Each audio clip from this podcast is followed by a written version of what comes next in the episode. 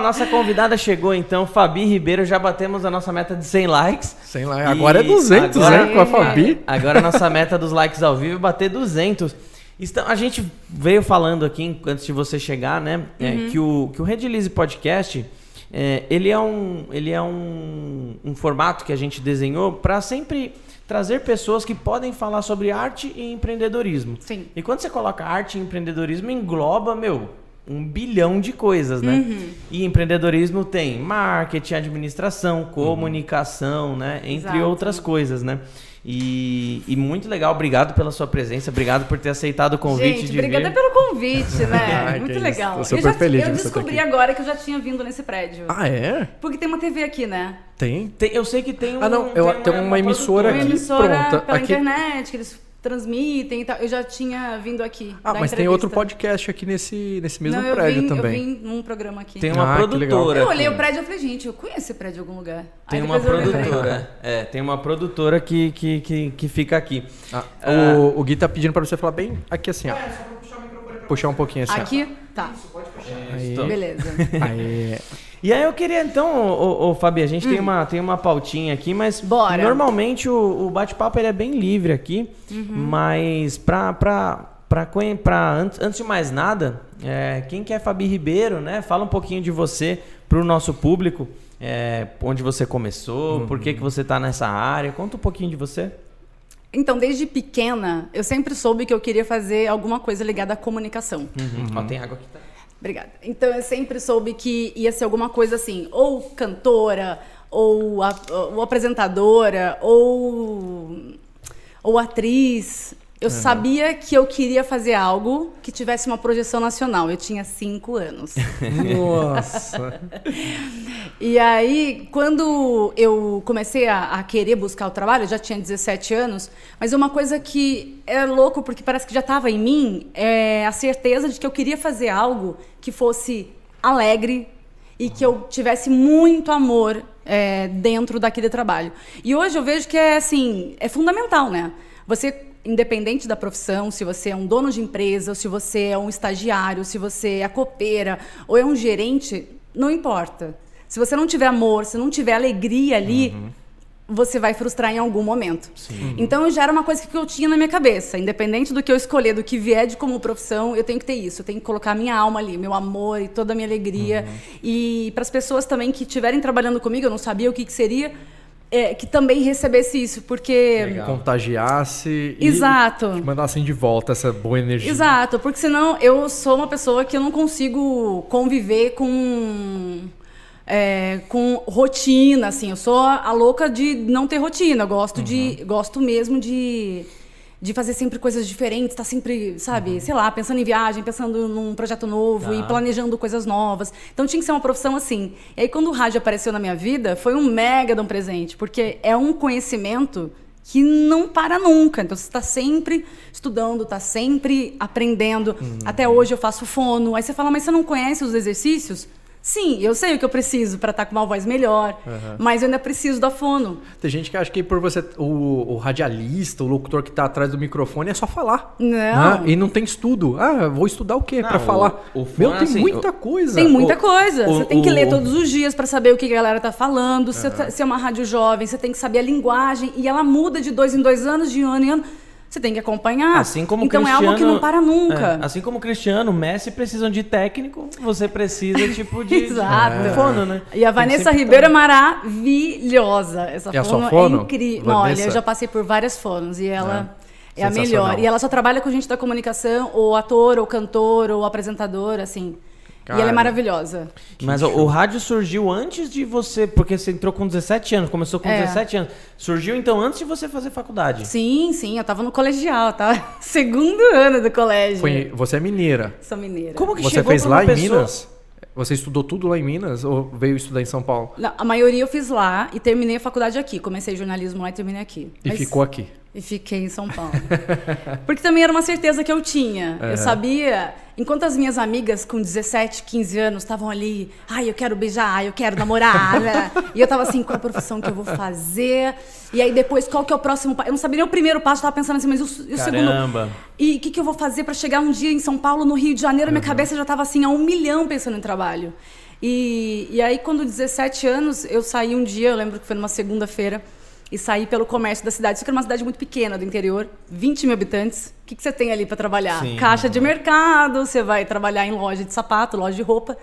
E o meu pai, mesmo sendo um cara influente ali, conhecia todo mundo na cidade, eu não consegui nada aquele dia. Caramba. E nenhuma promessa do tipo, não, mês que vem volta aí.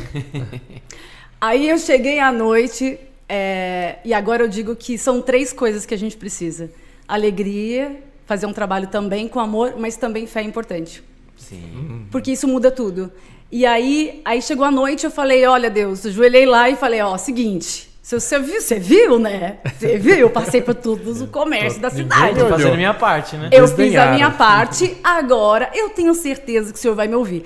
E aí, bate papo assim, de brother. Eu falei assim, ó, é o seguinte, você. Já que você vai arranjar então um emprego, posso então pedir uma profissão já, de Da cara? hora. Porque eu Com falei, ah, 17 anos. É, eu falei assim, ah, já que o senhor vai arranjar, que eu tenho certeza, eu tinha certeza absoluta que Aquela tava me ouvindo.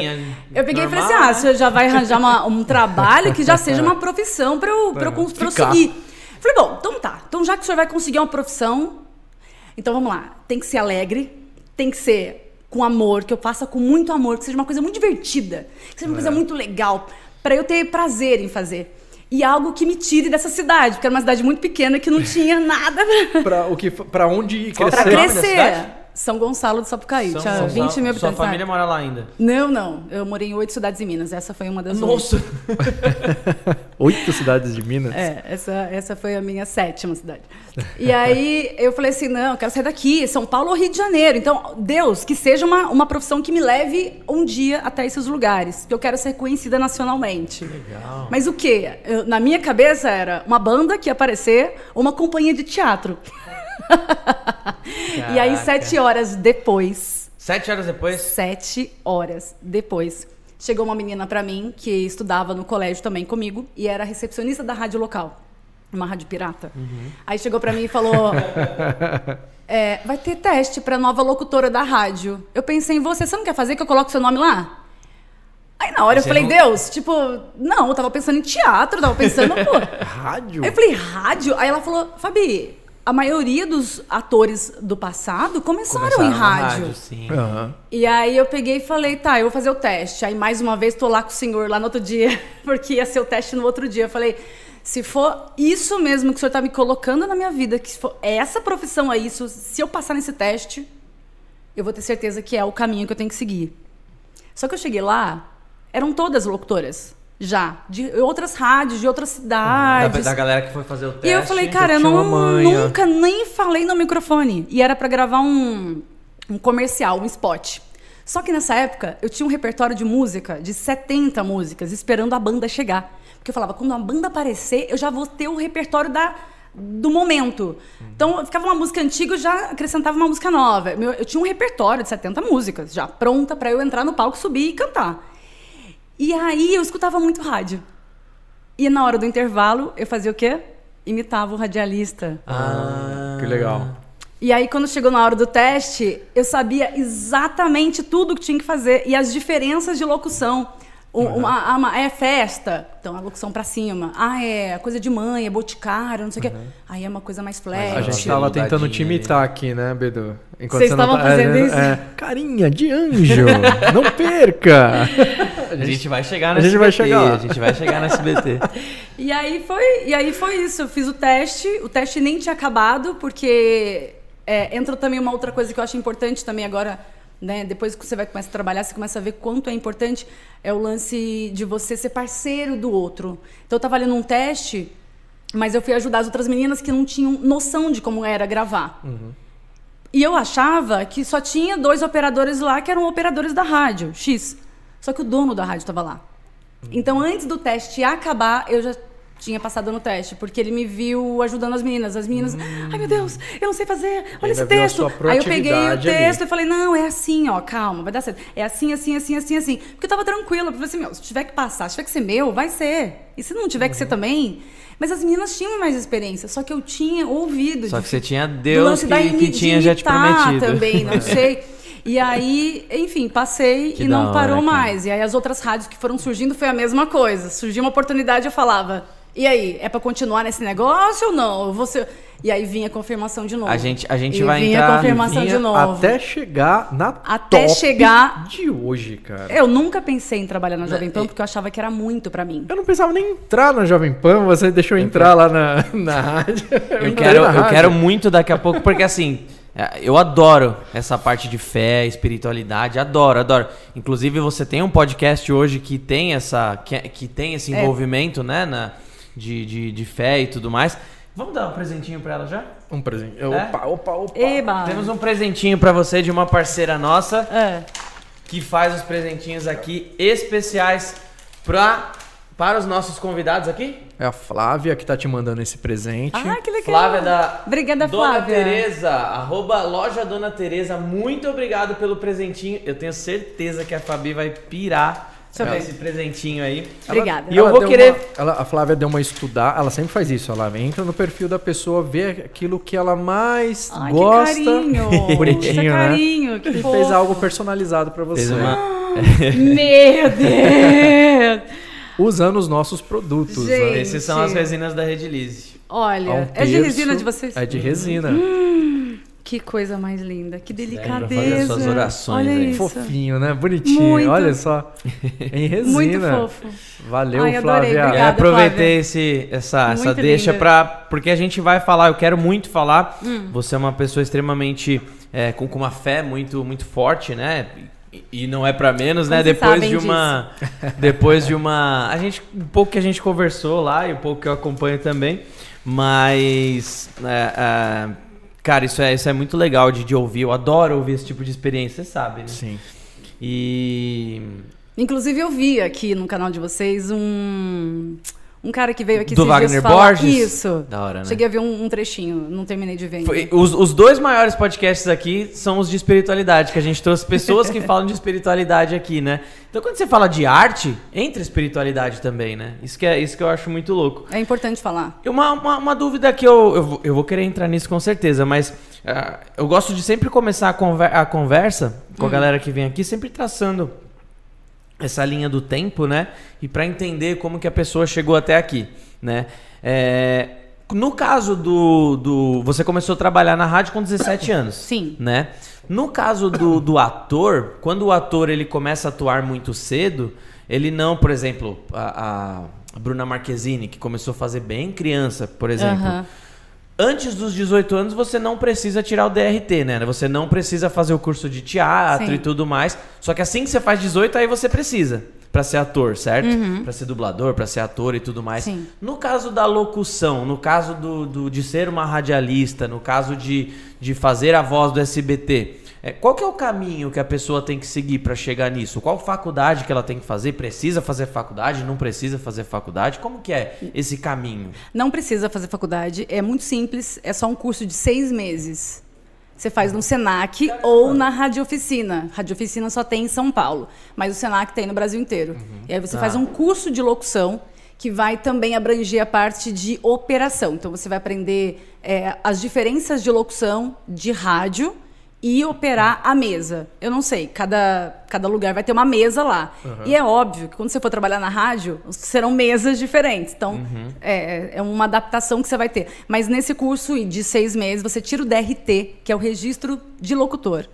E aí você pode trabalhar em qualquer rádio. É, DRT é de ator. DRT de locutor também, Ah, tá. entendeu? Ah, tá. DRT de locutor e o DRT de ator. de Tá, ator, tá. exato. São dois DRTs Sim, sim, sim, sim. diferentes. Tá. Mas E- basicamente é isso. Mas você fez jornalismo.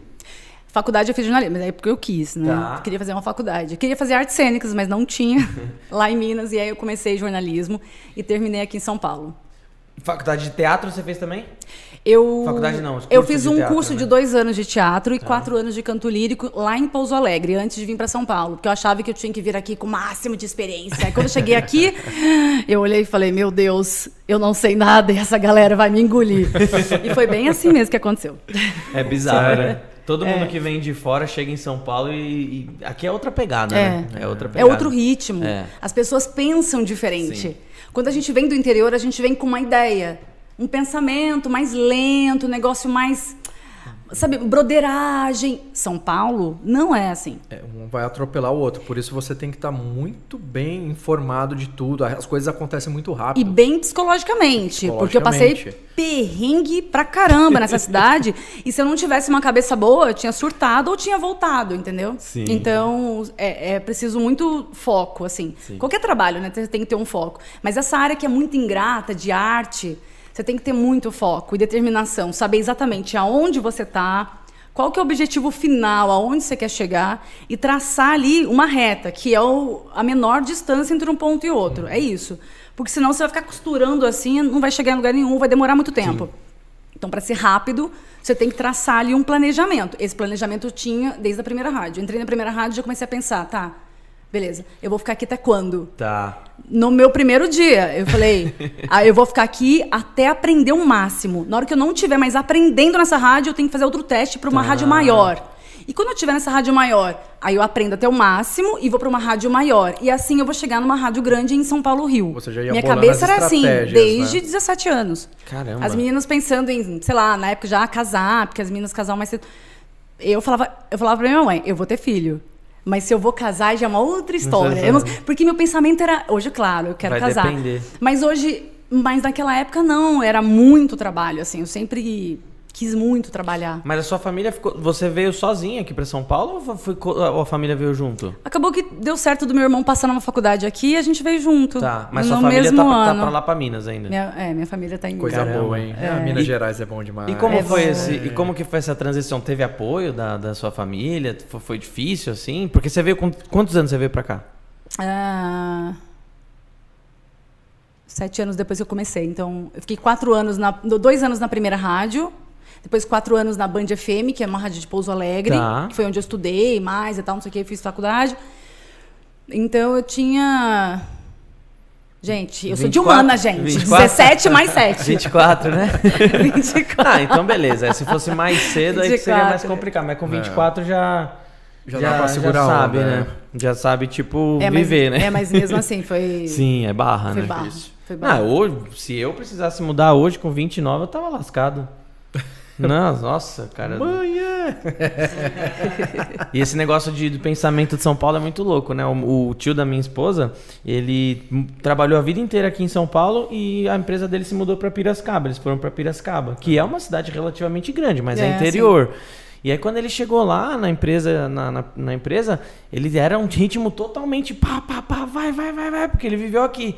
A galera lá, calma, calma, calma. Vai Aqui, aqui não é assim, aqui não é assim. Vamos, vamos, vamos, vamos na paz. Você falou isso, eu lembrei de uma coisa. Uma vez eu voltei, depois de muito tempo em São Paulo, eu voltei pra rádio lá de Pouso Alegre. Tá. Aí o locutor local lá virou e falou assim, porque tá lá até hoje, no, né?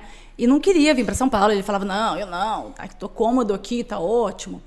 E aí eu falava assim, não, mas tem que sonhar grande, tem que. E ele, não, não, tá ótimo, não sei o quê. E meu pensamento era- já era outro. Mas aí quando eu voltei, aí eu- ele falou assim, é, nossa, tá diferente. Aí eu falei, graças a Deus que eu tô diferente, né? Porque eu não sei que sentido que ele quis dizer, de repente, sei lá. Mas eu tava. É óbvio que, São Paulo modifica as pessoas. E eu acho que modifica pra melhor, porque te acelera o pensamento, te faz enxergar mais coisas que quando você tá no interior é tudo muito lento, tudo devagar, você não é enxerga. é. É. outro ritmo, é outra história. Então ainda bem que eu tava diferente. Senão não faria sentido nenhum vir pra cá e continuar igual, né? Mas não, É tem um meio, não tem um meio termo? Porque aqui em São Paulo eu acho que é muito frenético. não tem um meio termo. Eu acho que depois de uma idade você começa a falar assim, ah, eu acho que eu posso, sei lá, final de semana, dar umas viajadas. Depois de um tempo curtir o pessoal começa a sair de São É, Paulo, né? é, Depois de é. uma certa idade. Pior que é mesmo, né? É verdade. A galera. Tem muita gente que sai do interior pra vir pra São Paulo pra poder conseguir voltar pro interior. né? É, aí o Numa sonho coisa é. que não faz sentido nenhum, né? Meu sonho é aposentar, comprar um sítiozinho, né? E onde você mora hoje? Ah, no meu sítio, né? é bem isso. Mas, ô, ô, ô Fabinho, então assim, entrando ainda nessa linha, né? Sim. é- é, a gente vê que, seguindo o nosso público, ah, o nosso público tem, tem muito empreendedor. Nosso público, ele tem muita gente que, que começa ali a sua fabriquinha, ainda mais na pandemia, que muita gente perdeu o emprego, infelizmente. A pessoa começa a sua fabriquetinha lá no, no, no fundo do quintal dele para produzir ali algumas coisas em resina e tudo mais, e vai crescendo, vai crescendo, vai crescendo. Só que muitas vezes a pessoa ela não está preparada para essas outras coisas, essas, esses outros pilares do empreendi do, do, de, da, da, da, de ser um empreendedor, né? Que um deles é, é, é, a comunicação e o querer sempre aprender, o querer sempre evoluir. E eu achei muito legal isso que você falou, né? Essa, essa ânsia mesmo de, de meu, o que, que, que eu posso fazer aqui? Beleza, vou aprender ao máximo e vou para lá. Vou aprender ao máximo e vou para lá. Como que foi esse, esse prosseguimento? Quando, quando que você saiu de lá, você veio aqui para São Paulo? Você veio para qual rádio aqui em São Paulo? Eu vim na, primeira. É, na imprensa, que é uma rádio de forró. Tá. E ali eu fiquei quase um ano e foi minha primeira lição de São Paulo. É, você não vai ter a estabilidade que o interior te dá. Então, em menos de um ano, eu fui demitida. Caramba! Caraca. E não tinha nada, não tinha carteira assinada, não tinha nada, não juntei dinheiro naquele ano e e Saiu de repente, com na frente, outra atrás. É, de repente me sobrou 20 reais um dia e eu falei, meu Deus, para voltar para Minas é 35. na época. Aí eu falei, como que eu vou fazer? Aí eu peguei e falei, bom, eu vou fazer o que eu sei fazer agora. O que eu posso fazer agora. Eu acho que é esse a, o lance também do empreendedor. É, é você ter a sacada do momento. Então, na hora eu falei, eu tenho 20 reais, dá para eu ir no mercado e comprar polvilho e fazer pão de queijo e vender. Então, no primeiro dia, eu transformei os 20 reais em 40. Oh, que legal. E daí eu comecei a dobrar, porque tinha coisa Caramba. que eu não precisava comprar mais. Tipo, ovo, dá para fazer várias receitas. Uhum. Então, começou a sobrar mais. Aí sobrava 30. Que animal. Aí eu, eu fiquei quatro meses assim, pagando aluguel e comendo em São Paulo. Caraca, Caraca, que história foda. E aí, o meu pensamento, nesse momento, já era assim. Claro, eu queria voltar pro rádio, eu tava desesperada. Uhum. É óbvio que eu tava desesperada e chorava toda noite. É óbvio, não vou mentir aqui e falar, nossa, gente, eu passei por um momento super tranquilo. não. Mas no meu pensamento, quando eu vi que o negócio vendia muito rápido, eu vendia em meia hora, 40 pães de queijo. Mas vendia onde? Na, na minha rua. Na rua. Eu pegava o meu melhor perfume, John Paul, e tá, tá, tá, tá, tá, tá fazia escova no cabelo, salto alto, colocava a minha melhor roupa, eu vendia a imagem. De porta em porta? Eu vendia a imagem, eu não vendia o pão de queijo. Tá. E aí eu ia toda charmosa, não sei o que, para vender pão de queijo. Em meia hora, 40 minutos era meu tempo máximo. Eu vendia 40 pães de queijo. Que da hora. Eu ia por um passeio, voltava pelo outro, já ia assistir a sessão da tarde. Já tava e falava, beleza, meu dia tá... Só que daí chegou um momento meu lado empreendedor, que eu gosto de ficar pensando o que eu posso fazer, o que eu posso fazer, o que eu posso fazer para melhorar, para crescer, não sei o que. E aí eu comecei a pensar, cara, e se eu largar rádio? Ser rainha do pão de queijo de São Paulo. aí comecei a dar umas viajadas. Porque daí, eu acho que assim, quando eu entro numa coisa, eu não entro pra. Só pra, só, só pra, pra passear. Ah, pra passear, entendeu? Eu entro de cabeça naquilo. Né? Eu entro para transformar aquilo na melhor coisa que eu possa fazer com aquilo.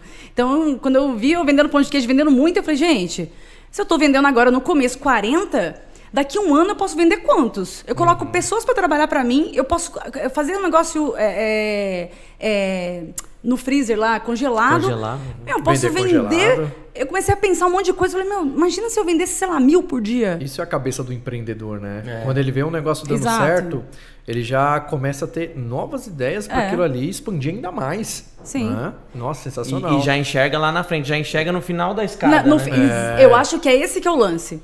Porque é esse ponto de onde você está e aonde você quer chegar. É o seu máximo. E você tem que sempre imaginar o máximo do máximo do máximo. Por quê? Dificilmente você vai chegar lá. Uhum, uhum. Mas pelo menos você chegar um pouco antes já está ótimo. É. O problema é de quem pensa pequeno.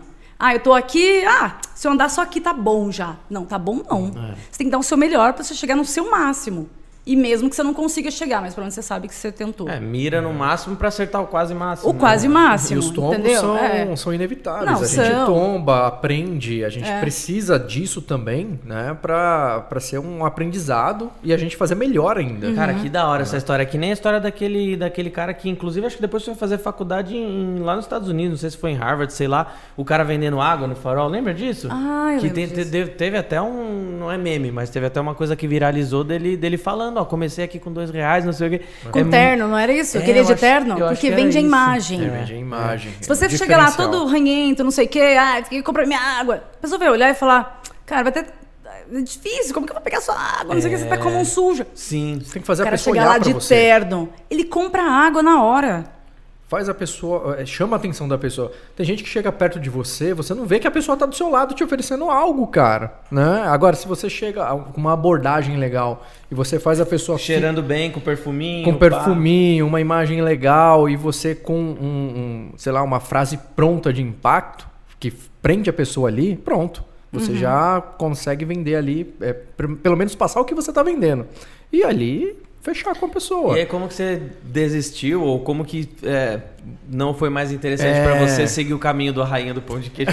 Ô, ô, ô, ô, é, a- a- uma uma pessoa que veio de Minas vendendo pão de queijo aqui em São Paulo, eu compraria, velho. Lógico. Óbvio. porra. É óbvio que é bom esse pão de É? queijo. Raiz, né? De Não. Minas. Aí eu comecei a, a, a procurar e loucamente procurando. Mas aí entra mais uma vez, né? Como muitas vezes na minha vida entrou a providência divina. Que da hora. O meu irmão fazia faculdade de fazia faculdade de música perto de casa. E ele tinha um amigo também, músico, e ele desesperado com a minha situação e falou pra ele assim: "Puxa vida, queria fazer alguma coisa pela minha irmã, mas eu não sei o que fazer, eu não tenho como ajudar e eu também não trabalho e tal, e ela tá lá desempregada vendendo pão de queijo na rua, cara. Isso que ela é locutora. Mas eu não conheço ninguém de rádio. Aí ele falou assim: "Ah, eu conheço". Nossa, olha Aí ele pegou e, e eu eh, rezando sempre, né? E pedindo pra Deus tirar daquela situação. E eu, eu não conhecia ninguém em São Paulo. Então eu vim pra cá com aquele contato único. Não Tá. tinha mais contato, entendeu? E aí o meu irmão falou com o cara, falou: "Olha, você não pode falar com o seu amigo então e passar o telefone da minha irmã?" Daí ele falou: "Posso". Esse cara chamado Márcio Cruz, mais conhecido como Gafa no mercado de rádio, ele me liga. Eu amo esse cara, assim, tipo, sou doida nele. Esses dias eu tive a honra de conhecer a esposa dele, que é outra maravilhosa também, que eu só ouvia falar também, ele fala super bem dela. Aí conheci, ainda não conheço o filhinho dele. Mas é, ele, ele tem uma importância assim gigante na minha vida. O Márcio me liga, sem me conhecer, sem nada, e fala assim: Cara, você tá vendendo pão de queijo na rua e você é locutora? Não pode. Não pode. Você tá entendendo que você não pode? Vem pra cá. Aí ele falou assim: Eu vou te ajudar. E aí ele me colocou numa rádio que ele trabalhava, só que a única vaga que tinha era para recepção. E eu falei, cara, não tem problema nenhum. Porque eu vou chegar lá com a minha simpatia. e eu já viajando, eu. Não, em algum momento vai aparecer uma vaga. Então eu vi ali uma possibilidade, uma porta que poderia se abrir. E eu falei, então, em algum momento, vaga vai aparecer. E eu vou estar ali. Entrei na rádio, fiquei dois anos ali, acabei me, engra engravida- me engravidando. Eu não fiz isso em mim mesma, claro que Pera, não. mas, mas qual rádio?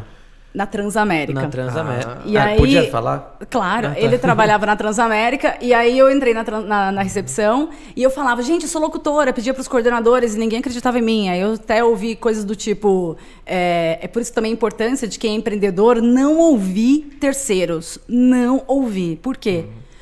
Porque, cara, você tem que acreditar e, e- e vai que vai. Se você não acreditar e ficar ouvindo terceiros, Nossa. a chance de se ferrar é grande. Porque se você. É você que acredita no seu sonho, é você que tem que saber. Né? E aí eu ouvi assim: ah, mas se você fosse realmente boa, você não estaria na Ah, recepção, né? lascar, mano. E aí eu só ouvia aquilo e falava assim: isso não é meu, isso é dessa pessoa. Uhum. Pertence a ela, não pertence a mim, eu vou focar aqui no meu. E não consegui nada ali naquele lugar. Mas eu fiz grandes contatos e grandes Uhum. amigos. E ali eu consegui ir para uma rádio é, de internet. E aí ele foi a primeira rádio de internet que eu fiz, então teoricamente de todas as rádios que eu já tinha feito, três rádios grandes, assim, grandes assim, rádios de verdade. Ir para uma internet, você fala, cara, eu tô começando, porque quem tá na internet geralmente tá começando. Eu falei, cara, eu- eu tô dando três passos para trás. Mas eu falei, não tem problema. Sair da rádio para ganhar menos Caramba. mesmo e para fazer um- um- uma rádio que era de internet. E eu falei, não tem problema nenhum. Esse vai ser o meu recomeço. Se tiver Deus que eu recomeçar dez vezes, eu não vou ter medo, eu vou recomeçar dez vezes. Ainda Mas tem vai ser o meu bastante. recomeço. Ainda tem bastante rádio de, de internet? Tem, tem assim? bastante, É? tem bastante. E aí eu fui, eu só que só fiquei quatro meses nessa rádio e depois entrei na Band FM em São Paulo. Não, aí já. Aí Cabeça já... de rede. Eu já tinha feito a Band FM no interior, aí eu cheguei aqui fazendo cabeça de rede. Foi incrível, assim, foi um salto. E a galera da Transamérica, eu fiquei sabendo que algumas pessoas falaram assim, eu sei quem é, inclusive, tá? e ele falou assim, é, a recepcionista? Ah, não acredito. A recepcionista tá na, tá na, jo- na- Não. tá na Band FM? Vai fazendo o quê? Na recepção? Não, cara, ela é locutora. Como assim locutora? Não acreditava. Caraca. Engula essa, receba. Eu acho que assim, é Deus mostrando para as Aham. pessoas aprenderem e mostrando para mim também. Continua Também, na fé, sim. entendeu? Pra você legal, não ficar né? escutando pessoas bestas. É, assim. Tudo tem um propósito, Tudo né, tem um cara? propósito, né, cara? A gente É. vinha falando muito isso também antes de você chegar. De coisas que muitas vezes a gente lê e escuta que a gente acaba ficando triste ou chateado, ou Uhum. enfim. Né? E, nossa, muito, muito legal essa história. E na, e na Band FM você já, já entrou pra pra apresentar algum programa específico? Era, era a voz geral? O que, que você fazia lá? Não, é, tinha muitos locutores, eram dois estúdios, eu fazia o SAT, então eu já fazia Brasil, eu não fazia. São Paulo eu só fazia quando tinha ação da Casas Bahia. Aí eles me chamavam, eu fazia bastante. Tá. Mas meu horário mesmo era pra rede. Então eu fazia Uhum. rede jovem, é, rede Band FM, SAT. Cara, eu falava o Brasil inteiro. Da recepção, da recepção pra rádio web, Brasil inteiro. Foi Caramba, assim. que Foi legal, hein? Em, sei lá, meses, quatro E a pessoa meses. que falou aquilo na Transamérica te escutava e ficava Nossa, mordendo pessoal. os dedos, né? Devia Acho que não tá- entenderam nada, né? Tipo, Mas como assim? Ela? Você aqui da recepção? Você já teve alguma experiência com dublagem também? Ainda não? Eu cheguei a fazer dublagem um tempo, mas dublagem é um mercado assim, ó, muito fechado. É, eu percebo isso também. É muito. Você tá fazendo dublagem? Não, não faço, mas eu Ele adoro acompanha acom- muito. Eu adoro acompanhar. Gosto. sim. Já, já. É fechado, é pouca gente e é aquele clube da Luluzinha, Sim. eles não deixam muito entrar. Até falam assim, ah, mas a gente precisa sempre de vozes. Tá, eu- mas não sei se Eu tem vejo muito assim uma curso de, abertura. de, Não, de a- dublagem, mas é, o pouca curso- gente dublando. O curso de dublagem. É. O curso de dublagem, teoricamente, tá? Por favor, entre aspas, não serve pra nada porque você precisa de um curso de teatro pra ser dublador. Não, serve, essa que pra, é a serve sim, o curso de dublagem Sim, serve sim, muito. pra você se especializar, mas não, Mas não adianta é, só é fazer o necessário curso. ser né? ator, sim, Uhum. é necessário. Então, eu consegui o DRT de atriz como? Com os, eu fiz dois anos de curso técnico lá em Minas e fiz peça de teatro em Minas. E aqui é minha participação do Pânico também. Então, eu juntei tudo, fiz uma pasta. Você consegue o DRT ou fazendo faculdade. Ah, De- ou horas complementares. É, ali. de, isso de teatro, tá? Tá. Uhum. De ator. É, você consegue fazer por trabalhos. Então Tá. você faz uma pasta de todos os trabalhos que você fez, de televisão, de rádio, mas tudo ligado Ah, à arte, tá. aquela arte ali, né? É um Ao book, teatro. da- igual modelo, É. né? Faz o seu book E aí eles apresentar. analisam. Pode ser que você seja aprovado Passa ou ou não, entendeu? e Então, aí me prova- deixaram e eu consegui o DRT. Aí quando eu consegui o DRT, eu falei, quer saber? Sai de rádio e aí vou pra dublagem. Mas aí eu vi que o negócio, o buraco é mais embaixo. Daí eu falei assim, ah, eu vou começar. Não, vou quando eu começar falo, quando eu falo que não adianta nada, é- eu, eu quis dizer que assim, é que você você não pode ir direto pra dublagem fazendo só o curso de dublagem, entendeu? Você tem que ter o DRT. Então, isso que você tá falando, provavelmente a Bruna Marquezine, como eu falei, não deve ter feito um curso de teatro. Como ela já tinha feito um monte de coisa, quando fez 18 deve Eu, ter tirado. eu acho que não. Ela Né? começou muito cedo, É. né? É. Então acho que não. É, eu pe- eu pensei que tipo era meio obrigatório fazer o curso, eu não sabia que tinha essa forma de você Não, tem por trabalho. de você fazer um pacote ali e falar, ó, já, já sei tudo, tipo. e nesse negócio do, do já sei tudo, né? Brincadeiras à É. parte, né? Você falou. Ainda voltando nessa parte de, meu, o que, que eu posso aprender aqui? O que, que eu posso aprender aqui? Hoje você tá na Jovem Pan. Depois da banda, você foi pra Jovem Pan. Não, depois da Band, eu fui para uma rádio gospel, depois Tá. fui para uma rádio de Jundiaí, Dumont. E aí depois sim Ah, entrou Dumont, Jovem Pan. Dumont, Fiz famosíssima. Dumont, famosíssima. Eu, eu, eu adoro é essa hora, rádio é e era uma delícia fazer. O Thiago Tá lá bom. até hoje, o Thiago Tomacello. Ele Tá. que me colocou lá, a gente trabalhou junto na Band. E uma equipe maravilhosa. Uma E aí- rádio super legal. Beleza, aí você chegou na Jovem Pan. Na Jovem Pan, assim, sei lá, a maior do Brasil? A maior do Brasil, né? É maior. E é, como que é a sua cabeça agora? Tipo, vou ficar aqui e vou até quando, sabe? Tipo. Essa é uma questão que já está há anos na minha cabeça. É, tá, cheguei na Jovem Pan, maior rede de rádios do Brasil. E, agora? né? Não Exato. tem uma Né? rádio maior. Agora Exato. você tem coisas E agora? complementares junto que você pode trabalhar. E TV, agora? por é, exemplo. então, aí foi que eu fiz há cinco anos atrás. Eu peguei e comecei a ir atrás de TV. Eu falei assim, ah, não, eu quero fazer off pra TV, de repente fazer alguma coisa em TV e tal. E aí, junta mais uma vez as pessoas, né? Que você tem que ter um bom relacionamento com as pessoas, né? Network bem. Exatamente, Forte. isso é muito importante. E eu sempre tive gente me ajudando, assim, sempre. E aí eu cheguei no Rogerinho, que, era um, que é um operador lá na rádio, até hoje, né? O Rogerinho tá lá, sei lá, 30 anos ou até mais. E aí eu falei assim pra ele, eu falei, poxa, eu queria tanto fazer TV, mas loucos são pra TV, mas eu não conheço ninguém de TV, você não conhece? Aí ele falou assim, ué, é o Lico, que trabalhou aqui muitos anos, sei lá, 20 anos na PAN, e hoje ele é operador lá do SBT. Aí eu falei, então me coloca pra falar com esse cara.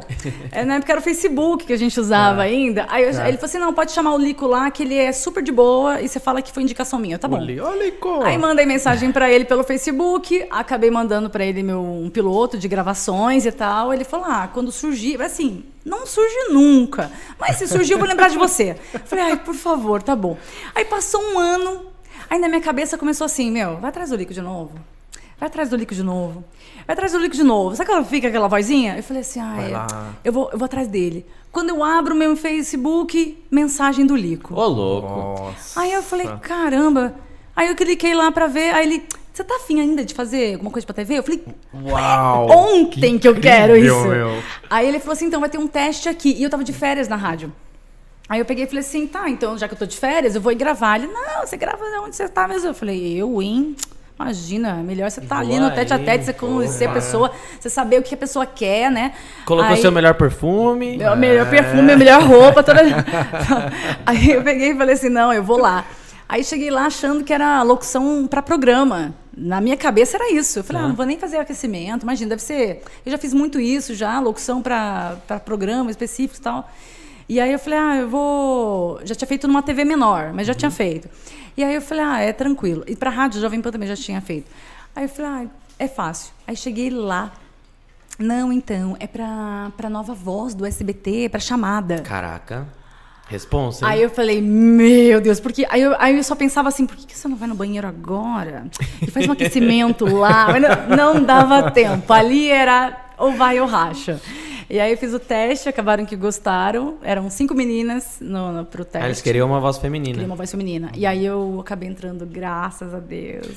Cara, Eu tô muito feliz tem uma lá, é uma diferença- equipe maravilhosa. Tudo que falam do SBT, de Não, família, SBT é de ser uma equipe, sabe, que se abraça mesmo, que é acolhedora, é aquilo mesmo. Eu né? fui uma vez, o Jorge Eduardo, que é um. Ele faz. um- Ele dá workshops lá dentro. Ele tá dá- até na- no chat aí, o curso. Jorge Ah, é? Eduardo. Aham. Ele dá curso e tudo mais. Eu amo esse cara. Você tá assistindo aí, velho? Isso é, isso é demais. Ele conseguiu uma vez pra, pra eu participar lá do programa do, do The Noite, né? Ah, e aí a gente andou tudo lá dentro e tal. Nossa, cara, é muito da hora. Realmente O é muito é isso. legal. Eu participei lá do Dr. Pet, com É a Eliana. muito isso. É? Ah, que legal, sério? Fui lá no programa da Eliana. Ah, é que o Bud era, era, Bud era- garoto propaganda, né? Terrível, velho. É, o cachorro dele era garoto propaganda, é, É. real. É. real É mesmo?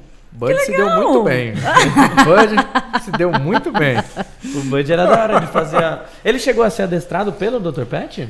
É, o Dr. Pet ia até a minha casa, né? O Alexandre Rossi, que aliás, Alexandre, mandei e-mail aí, ó. Eu, eu já li, aí. eu já li seu livro, hein? Já É. li seu livro. Você vier aqui, eu quero autografado.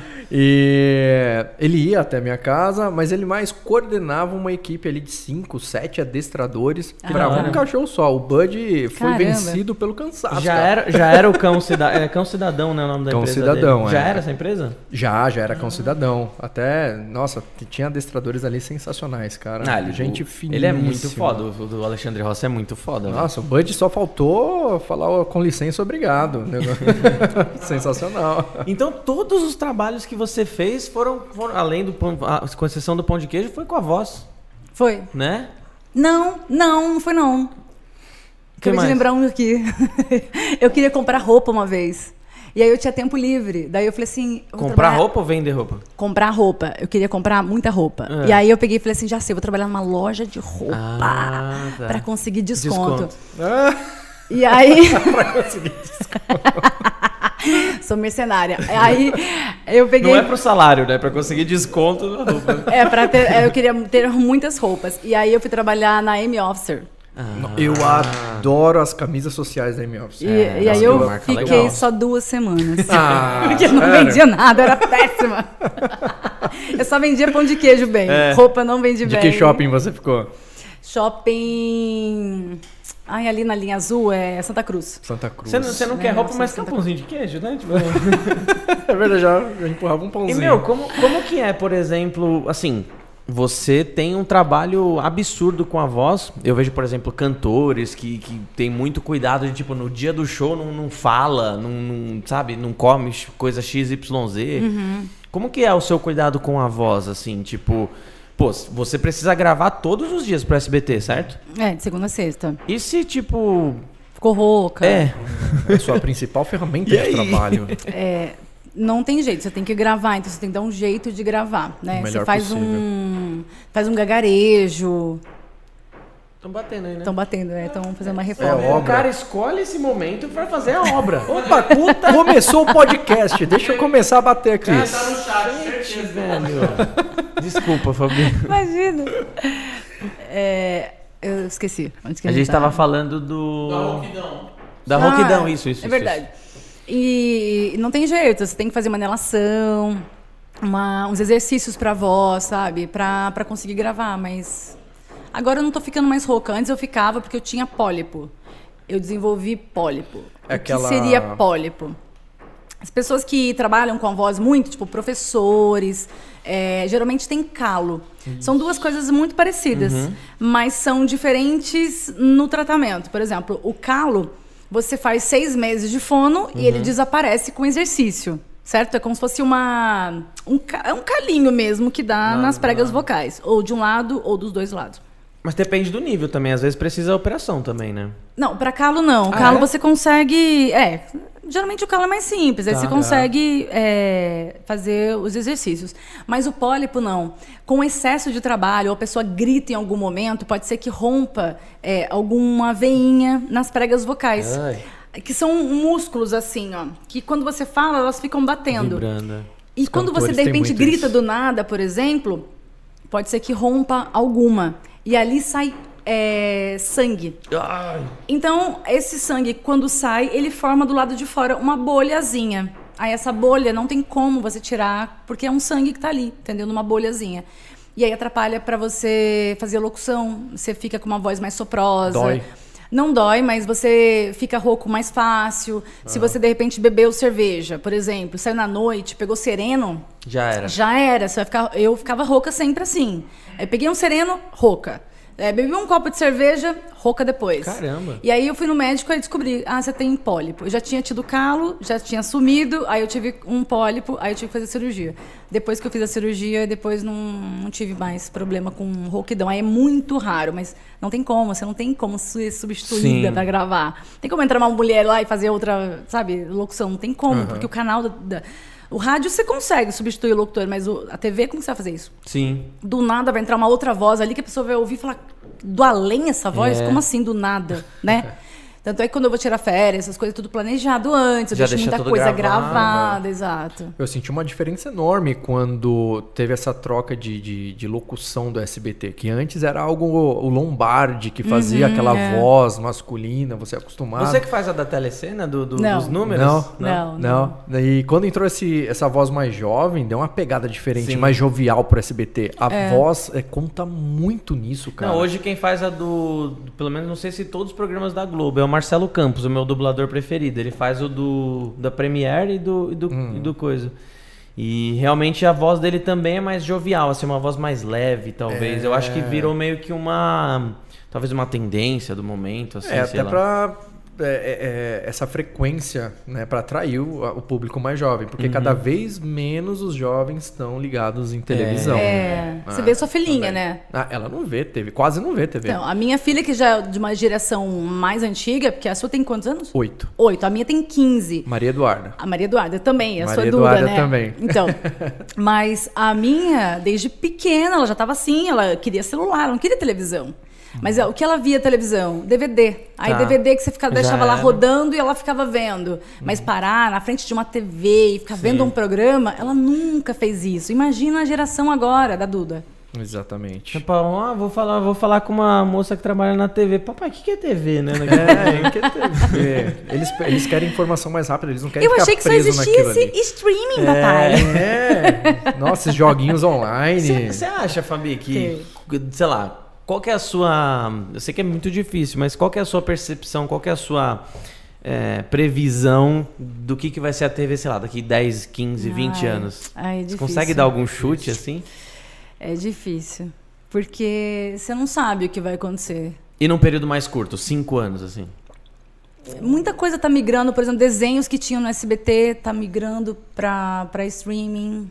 Uhum. Então tem muita coisa migrando, assim. Mas acabar em cinco anos não vai acabar. Não, acabar não. Mas também, É. na verdade, o nunca vai rádio acabar. também passou por muito isso, mas né? Ai, agora o rádio vai acabar. Com a televisão, o rádio vai acabar. Depois, ah, com a internet, agora o rádio. Sim. Tá lá, o rádio Sim. tá lá cada vez mais forte agora. Porque É. descobriram que quando tem debate, né? Quando tem é, ideias e discussões boas, o rádio tá ali firme e forte. É o, Não. é o rádio que dá E o essa modelo abertura. novo de rádio, que é um Sim. podcast É, é, é, assistido, né? Eu acho que o Pânico começou com isso, né? Sim. Porque ele já... Aquele programa Canelada é do, da Jovem Pan, não é? Canelada, O- acho que é. É. O meu, ele sempre que eu entro no YouTube depois dos jogos, tá, tá lá. É sempre assim, o mais, o mais tum. Porque assim, tá todo mundo Tá todo assistindo, mundo assistindo, né? é. Então eles estão. É meio que rádio, meio que TV, meio que podcast. me- É tudo misturado. e que linguagem louca, né, que virou, né? E que legal que. É, que- é legal. E que legal que assim, conseguimos. É, vocês, né, conseguiram é, se, se adequar com, com, a, com, a, com a inovação, né? Mas eu não acho que a TV vai acabar também. Acabar não, mas ela vai mudar. É, ela vai tem- mudar é a obrigado, forma. né? É obrigatório mudar. É, ela né? vai mudar a forma como vai transmitir algo, não sei. Não dá pra saber exatamente como vai ser. Uma coisa É. que ferrou pra caramba com a TV Globinho e até com a SBT também é que você não pode mais fazer comercial de, de coisas infantis, É, né? brinquedo. E aí, obviamente, vai ter menos desenhos, né? Não pode isso. Não pode mais ter comercial da Aí Barbie ficou numa assustado, ele não vai mais ver brinquedo. Não, Não dá, pode não pode mais. mais. Por Tipo que, assim, que não pode? Eu não sabia. É, virou Não uma lei pode. isso, né? Por Por, que isso que que não acabou a? TV Globinho, por exemplo. Não pode mais ter comercial, tipo, de que, que, que você tá, sei lá, Instigando as instigando crianças. a criança a encher o saco, encher o saco do pai, pais. né? Ah, entendi. Acabou o. É. in- não sei se felizmente, infelizmente, aí é uma decisão da justiça, mas o SBT teve que pagar acho que 20 ou 30 milhões Porque agora. deu uma forçada, né? Porque apareceram algumas marcas de brinquedos dentro da novela Carinha de Anjo, se eu não me engano. Tá. Né? E Ah. uma É, e agora a TV agora. Globinho acabou por causa disso, não tinha mais patrocinador, né? Ah. Aí é fato, né? Sei lá, meu. É... Não foi culpa da Quem Fátima vai, Bernardes. quem, quem vai comprar é o pai, né? Ele decide se compra ou não, Ah, sei lá. Eu acho, eu acho essa lei ridícula, honestamente. Assim, no Cartoon Network, por exemplo, tem. Eu já vi que eles ainda fazem. Mas, por exemplo, acho que TV aberta, assim, não. É, mas é a decisão deles lá. Sei Cada lá. decisão besta, né, velho? Pelo amor Ah. de Deus. E deixa eu te perguntar uma coisa. Aí você chegou lá pra fazer a locução da, do SBT, da- das chamadas e tal. E Sim. como é que você entrou lá pra sentar naquela, naquele banquinho do Carlos Albé de Nóbrega? Ah, é? Você participa. Carlos Albé. Ele deve ser muito gente boa, Ai, né? velho? gente, ele. Eu não tenho mais vô, né? Meus, vo- meus avós morreram. Ele é um vozinho, então vontade de falar assim: seja meu vô, Nossa. posso te beijar, te Dá abraçar. vontade de adotar ele, dá vontade né? de adotar ele de tão Mano, ele fofo. parece Eu queria que ele me adotasse. Ele é mas- muito legal. E assim, depois da participação, eu falei assim: ah, agora ele não vai nem saber mais quem eu sou, né? E aí um dia eu tava andando no SBT, saindo do, do- da, de um lugar onde a gente almoça, e eu tava indo pro estúdio. E aí eu encontrei com ele no meio do caminho. E aí ele, ô, Sabrina! É a sua personagem, né? A Sabrina Sapo. Ai, gente, é verdade. É. Lembrou? Caraca, igualzinho, velho. Essa era a sua personagem no Pânico também, né? Era. No, Nossa, é. era sensacional. Era o que que- muito Você legal. colocava o quê? aqui? Um crepom? Não, eles colocavam, sei lá, uma mistura com cola e passavam uma maquiagem. Ah, do Jorge Eduardo isso daí, né? Essa- Será que Ele era? faz, ele faz cicatrizes pra É, o pra Jorge Eduardo ele faz a, a efeitos Ah, sim. especiais, né? Máscaras, cicatrizes, é, assim, seios para até É. pra próteses, Aham. né? totalmente realista, né? Ah, É. sim, sim. Aí eles colocavam algo aí, faziam uma maquiagem É. pra ficar parecida com a Sabrina. Aí faziam, aí a gente meio que também copiava as roupas. Então, por exemplo, a roupa da semana anterior, aí eu tava naquele outro final de semana com a roupa. Tinha esse cuidado, sabe? Era, Caramba. era Ai, muito legal. sábio. E tinha. E tinha. E tinha tipo ensaio? Como que era? O... Era assim, eu recebia um dia antes o roteiro, e aí no outro dia a gente fazia os ensaios. Tinha dois ensaios antes, depois fazia o Valenda. E você fez o mesmo personagem no SBT e na Band? É. Que eu... Era ah, é Band? porque o personagem não era do pânico, É, né? Era era meu, né? O Emílio que viu que eu imitava e falou: ah, Chega aí. aí. é, eu fiz. essa eu- menina aí que imita a, a, a, a Fabi, a Fabi, chama a Fabi aí. Ele acha que imita bem o Milho, né? Ele fica fazendo toda hora isso. Ele tá tentando a tarde inteira imitar o Ele Emílio. tá Ele tá, Ô, treinando. Você é o Bedu? Oi, eu sou o Bedu daquela marca lá de, de, de, de, de resinas. De cola, né? De cola, de cola. Não, Fábio, eu continuo com a resina, não tem nada a ver. Beleza, Olha, vai ficar pra, nessa. pra rede não ficar envergonhada, tá? Eu vou salvar a sua honra aqui. A única pessoa que eu sei imitar é o Jô Suado. Que a voz dele é assim, desse jeitinho. Aqui vem pra cá, Sabrina Sapo. Ai, Jô! Você é muito fofo. Caraca, é muito igual, velho. Igualzinho. Igualzinho. É muito igual, mano. Mas acho que era Rede TV quando você fazia, não era? Não, era Não? Band Era já. Band já? Band, é. É que assim, eu descobri do nada que eu sabia imitar ela. Eu tava vendo um dia um programa e eu, go- eu gosto muito de. Eu pego muito fácil. Por exemplo, se eu for pro Rio de Janeiro hoje, ficar uma semana no Rio, eu volto. Gente, por quê? Eu é? tenho isso desde criança. Eu mudei, mu- morei em 10 cidades, 9 cidades. Assim, quando eu mudava e tinha um, um jeito de falar diferente naquela cidade, em uma semana eu tava falando igual. Então, desde criança eu sou assim. Isso não é falta de personalidade, isso é facilidade de imitar. Eu tenho um ouvido muito bom. Então, se você falar uma coisa pra mim, eu sei exatamente como você falou, que tom você falou e como você usou as sílabas e as subidas e as Caramba. descidas. Tipo, na minha cabeça fica muito claro isso. Então. Hã? Não, não tenho ouvido absoluto. É pra música, Mas cê- né? você- Ouvido absoluto é pra música. Você toca algum instrumento? É, mas eu tenho facilidade. Não, eu gosto de cantar só. Cantar, Mas eu tá. tenho facilidade. Por exemplo, quando eu cantava, eu gostava de imitar as cantoras. Entendi. Aí minha mãe falava, nah, isso daí é falta de personalidade, tem que ter a sua personalidade. Só que eu falava assim, cara, mas é muito mais legal eu saber mudar a minha voz e fazer as nuances. Eu achava incrível isso. E falar assim, poxa, eu consigo fazer. Eu posso imitar Elis Regina, eu posso imitar Shakira e fazer exatamente no tom e, na- e nas viradas que ela faz. Eu achava legal isso.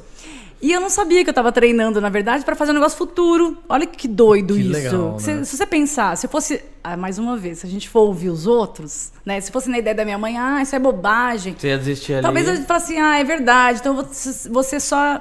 Às vou vezes cantar a gente do meu pega o jeito. caminho, um sonho dos outros O sonho e dos deixa outros, seu exato. pra daí eu- trás. não, e, e, pô, é, é essa a minha graça, eu gosto disso. A dublagem eu acho muito mais legal fazer de conta que eu estou dublando, porque é muito mais interessante. Eu acho legal essa dublagem, tipo anos 80 e 90. Ah, por quê? Ah, porque sim, gente. Ah, eu acho legal você essa dublagem. Você usou essa já em algum, alguma dublagem? Não, Não? não, porque lá. Não. Isso daí eu imito gente dos anos 80 e 90. Por que você acha que eu tô imitando? É tipo um padrão É de um de padrão, dublagem. exato, de uma É. época. Todo mundo falava, ah, que legal, vai ser incrível. Mas deixa eu te Ah, contar uma coisa. Chegaram os tiras, né? Nossa, chegaram os tiras, e agora? O que vamos fazer? Chama o Brian. É, Entendeu? Tipo, mas o legal é isso, sabe? Na minha concepção. É claro, se você falar isso pro dublador, ele vai te dar um tiro, entendeu? Ele não vai gostar, porque a profissão dele tá zoando com a minha profissão. Não é, não tô zoando, não. Eu acho Não. legal, eu acho incrível Dublagem o é dublador. sensacional, eu acho velho. maravilhoso. Só que hoje eu acho muito mais legal fazer brincadeira, entendeu? Tá. E acabou que da Sabrina veio disso daí do passado, de, de ter facilidade para imitar. Então, quando tinha as paradas do pânico na TV, que eu via todos os programas, que eu sou apaixonada, e aí eu ficava ouvindo. E aquilo ia entrando no meu ouvido, o jeito dela falar. Tá, tá, tá, tá, tá, tá, tá. Aí um belo dia tava eu e meu irmão vendo. Aí e aí você ela, soltou. ela entrou e falou: Oi, gente, tudo bem com vocês? E aí eu brincando com meu irmão. Oi, gente, tudo bem com vocês? Seu irmão. Aí, eu e o meu irmão, a gente se olhou na hora, tipo, assustados, os dois, porque eu não sabia que isso ia sair. Baixou a Sabrina. Aí ele falou: caramba, tipo, você sabe fazer isso. Desde quando você faz isso? Desde quando? É. Eu falei, tentei agora. Aí eu comecei a treinar. Aí eu fiquei, eu só sabia falar essa frase. Tá. E aí eu fiquei treinando as outras palavras e as outras nuances de Sabrina Sato. Até um dia que eu liguei no pânico. Ninguém sabia na rádio que eu imitava. Eu fiquei treinando, treinando, treinando, sem ninguém saber. Fingiu que era ela. Aí eu liguei um dia, passando trote neles e fingi que era ela. E aí eles acreditaram nos primeiros 10 segundos. O Emílio, ah, pa, passa aqui, Sabrina. Eles que gostam de passar trote. E aí eu falei, um- cara, o Emílio convive ela, com ela há anos. E achou que era. Todo mundo achando que era. Aí o Emílio chegou uma hora que falou assim: peraí, gente, peraí, peraí. Peraí, peraí. Peraí, ó, é, é a Sabrininha? Aí ele falou assim: é, gente, peraí, tá parecido. Mas eu tô achando que não é. Quando ele falou, tô achando, eu falei, não. Meu Deus, aí ele tá achando que não é. Aí que eu de- nadei de braçada. Até que descobriram, hora. aí me chamaram pra fazer uns trotes no rádio. Eu fiquei um ano fazendo, um ano e meio. Ligando pros artistas e Falando passando que é- trote. Que da hora. Só que você já trabalhava Como no, Sabrina. na- no mesmo andar que eles ali, não é? Eu trocava de horário com eles. Então. Eu troco até hoje de horário com eles. Eu saio meio-dia, eles entram meio-dia. Sim, Eu ponho é. um pânico no Sim. ar. Que legal isso, né? É, às vezes a pessoa está procurando uma oportunidade e às vezes a oportunidade está dentro do próprio ambiente de trabalho dela. e Isso ela é. só tá vendo lá fora. Isso é verdade. É, olha que legal. Que é um exemplo. O Carioca era produtor. É verdade. Só que daí ele descobriu que sabia imitar. Virou o Carioca Ele do Pânico. mundo, o né, Mendigo, ele era produtor. Aí, ó. Mesma coisa.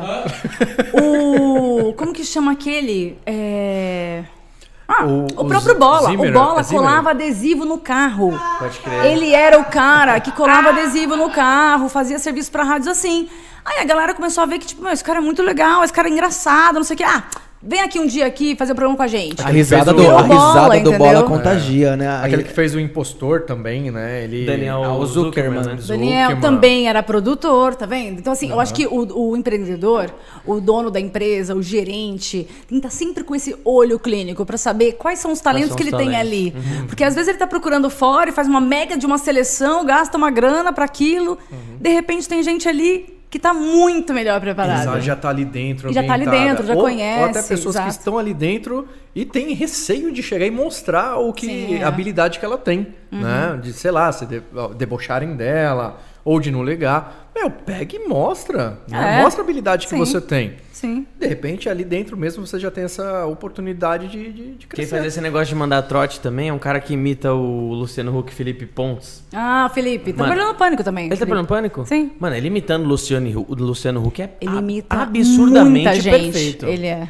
Os caras que ele imita são perfeitos. Não tem um que você, que você consegue identificar qual que é o verdadeiro e o falso. É impressionante, assim, cara. E aí ele liga, ele liga, tem um. Ele, no canal dele tem um vídeo que ele liga pra Sandy, do- da Sandy Júnior, e troca uma ideia com ela gigante, assim, ela não percebe que é. Tipo, cara, muito louco. Ai, Isso quando, aí. eu, quando eu passava trote no povo, imagina, Rick Bonadio. Nossa, galera. Eu queria uma música, é que eu não lembro mais o funk que era. Eu liguei pra ele falando assim: é, Então, eu queria muito agora virar cantora, o que, que você acha? Aí o Rick, eu acho incrível! Aí eu peguei e falei: Então, mas assim, você tem que ser meu produtor, já tem até a música. Aí ele gaguejou, ele falou: Você tem música? Aí eu falei: Eu vou cantar pra você. E cantei. Ele achou incrível a minha música. Eu tenho que achar isso daí ainda, que eu não lembro. Eu fiz um funk sério e ele super amou. Sabrina, você vai fazer muito mais sucesso. Sabrina, Puta agora que cê- tô te vendo assim em todas as televisões. Você vai dar muito certo como uma cantora também. Ele- nossa, foi incrível. O, o Datena, fiquei 20 minutos do Datena com o telefone. Ele me Sério. contou um monte de babado. E- Barbaridade. Mas isso. Mas isso. isso saía ao vivo? Não, era gravado. Era Eu pensava nas, nos- nas coisas que eu ia falar, Aham. e aí eu, depois eu edit- gravava, eu editava, e aí me entregava pro Emílio e na segunda-feira eu colocava no ar. E aí o cara, obviamente, dava autorização de, de sair, né? Eles não ouviam. Ia pro ar como eu tinha editado. Nossa. Era muita confiança Eles que o Emílio tinha em mim. muito puto E de aí de- receber um trote. Não, mas isso. Não, não, eu avisava depois o cara. Não, Ah, tá. depois. Ah, sou não, eu, é, tá. depois eu ligava de novo, gravando, e falava: Oi, Fulano, tudo bem? Aqui é a Fabi. Então, eu acabei de te ligar como Sabrina. A pessoa ficava assim. Mudo. Aí eu falava, Você fez de então. trouxa. É pro pânico, não sei o quê. Posso colocar no ar? Eu vou editar bonitinho, não sei o quê. Aí a pessoa deixava. Teve alguém que não deixou? não, todo mundo deixou. É. Que legal. E aí o Datena também foi, foi legal, porque o Datena, eu, falo, eu acho que ninguém tinha falado pro Datena ainda ser político. Eu falei, e tem uma gravação dele falando, aí ele, aí ele ah, ah, não sei, eu, eu chegaria lá e eu ia brigar muito, não sei o quê. e eu falava, tudo a, tudo a ver você ser, ser, ser político, Datena, você é o cara que sabe fazer as coisas. Da tal. Atena. eu- eu já Lutaria vi pelo ele- povo. Vi umas duas, três vezes ele no shopping Tamboré. Eu vi sozinho. ele, eu vi ele esses boa, dias. Eu vi ele sozinho. esses dias aqui no Iguatemi, no Ó, Coco eu recebi aqui no chat Humilde ele. que, que é o, o- não, não vou falar quem, né? Mas falaram assim: ó, o Bedu é o melhor imitador do Luciano Huck. Nem Gui, eu vou pede fazer. para ele imitar, por Eu vou passar favor. vergonha, mano. Nem Ah, valeu incrível. Não, não, não. Eu tento imitar o Felipe Pontes. Eu tento imitar o Felipe Pontes, não o Luciano Huck. Então vai, então vai, então vai. Ferrando. Isso ia ser um corte, Eu, hein? eu, eu, eu vi o Datena esses dias no Coco Bambu, ele tava com o cardápio na mão, confuso assim. Aí ele só falou pro garçom, você falou, preciso de um cardápio que tenha imagens. Ele falou assim. Que merda. Ele falou isso? ah, bom. O cardápio que tem imagens. Imagens aí, ó. Põe no QR que vem as Ah, quem imagens. imita bem ele é o seu irmão, não é? Ouvi, eu vou pedir pra ele mandar um áudio no WhatsApp e eu solto aqui pra gente Pode ouvir. crer. Manda aí. Eu, vou- eu vou pedir, aí ele vai, vai vou mandar ao vivo aqui Mano, pra gente. só- ó, de pensar em imitar o Luciano Huck, eu tô vermelho, velho. Então, não, não, mas você imita bem, pô. Imita aí. Você é louco, né, pau? Ô, louco. Você Como imita que- o Faustão, pô? Não é? Não, não imita. Imita. Quem mais você imita? Que você fala assim, mas essa é boa. Menino, não sei. Não sei se. Não sei se é parecido. Você sabe quem é? Essa da Baiana. A Ivete? Ivete. Vetinha. É, Vetinha. Vevetinha, morro de vontade de conhecer. Só conheci Claudinha, mas faz Nossa, muito parecida, tempo. parecida? Muito, É parecida. É muito parecida? É, dá pra passar uns trotes, hein? Ela faz um negócio meio assim. Cinquentão da Viveta. Ela fez 50 anos, né? É mesmo? Não sei não. Eu acho ela incrível. Eu adoro ela. Eu fui no show dela quando era a Banda Eva, ainda Ela lá é em muito Minas. foda, velho. Ela é muito foda. Eu É. sou muito fã dela. 127 likes, hein? 127, Legal. bora bater 200? Vai, galera, vai, vai, Duzentão, vai. duzentão, a gente ganhou o que aqui, duzentão? Cocô bambu? O que vocês quiserem hoje. Hoje é um episódio especial. Hoje é muito especial. Como que funciona o, o, o Fabi? É, essa questão, você falou, há um pouco você falou um pouquinho sobre tipo, ah, se é um negócio mais alegre, eu me comunico dessa forma. Se é um negócio mais triste, me comunico dessa forma, tal, tal, tal. Como que funcionam essas técnicas, assim? É, é uma questão de feeling? Existe tipo um algum beabá que você segue? Como que funciona essas? é- Em que sentido que você está falando? De mudar? Mudar em rádio? É, por exemplo, se vou, sei lá, fala alguma notícia triste que você deu em ah, rádio, sim, por exemplo. sim. É, 11 de setembro eu estava no ar. Por exemplo, isso. Só que Como não que tinha TV, não tinha celular com internet. Eu não sabia o que estava acontecendo. Aí o menino ligou na rádio, outro locutor, e falou: tá acontecendo uma coisa horrível. Pensa numa coisa horrível. E eu? Aí ele, é pior. Eu não tinha a, a magnitude. Por mais que ele me falasse, eu não tinha. Então eu dei a notícia, mas dei a notícia assim, tipo, ah, bateu numa torre lá. Mas eu não tinha essa noção que era uma mega torre, não sei o quê. Mas dei essa notícia. Tava no ar. Foi bem tenso.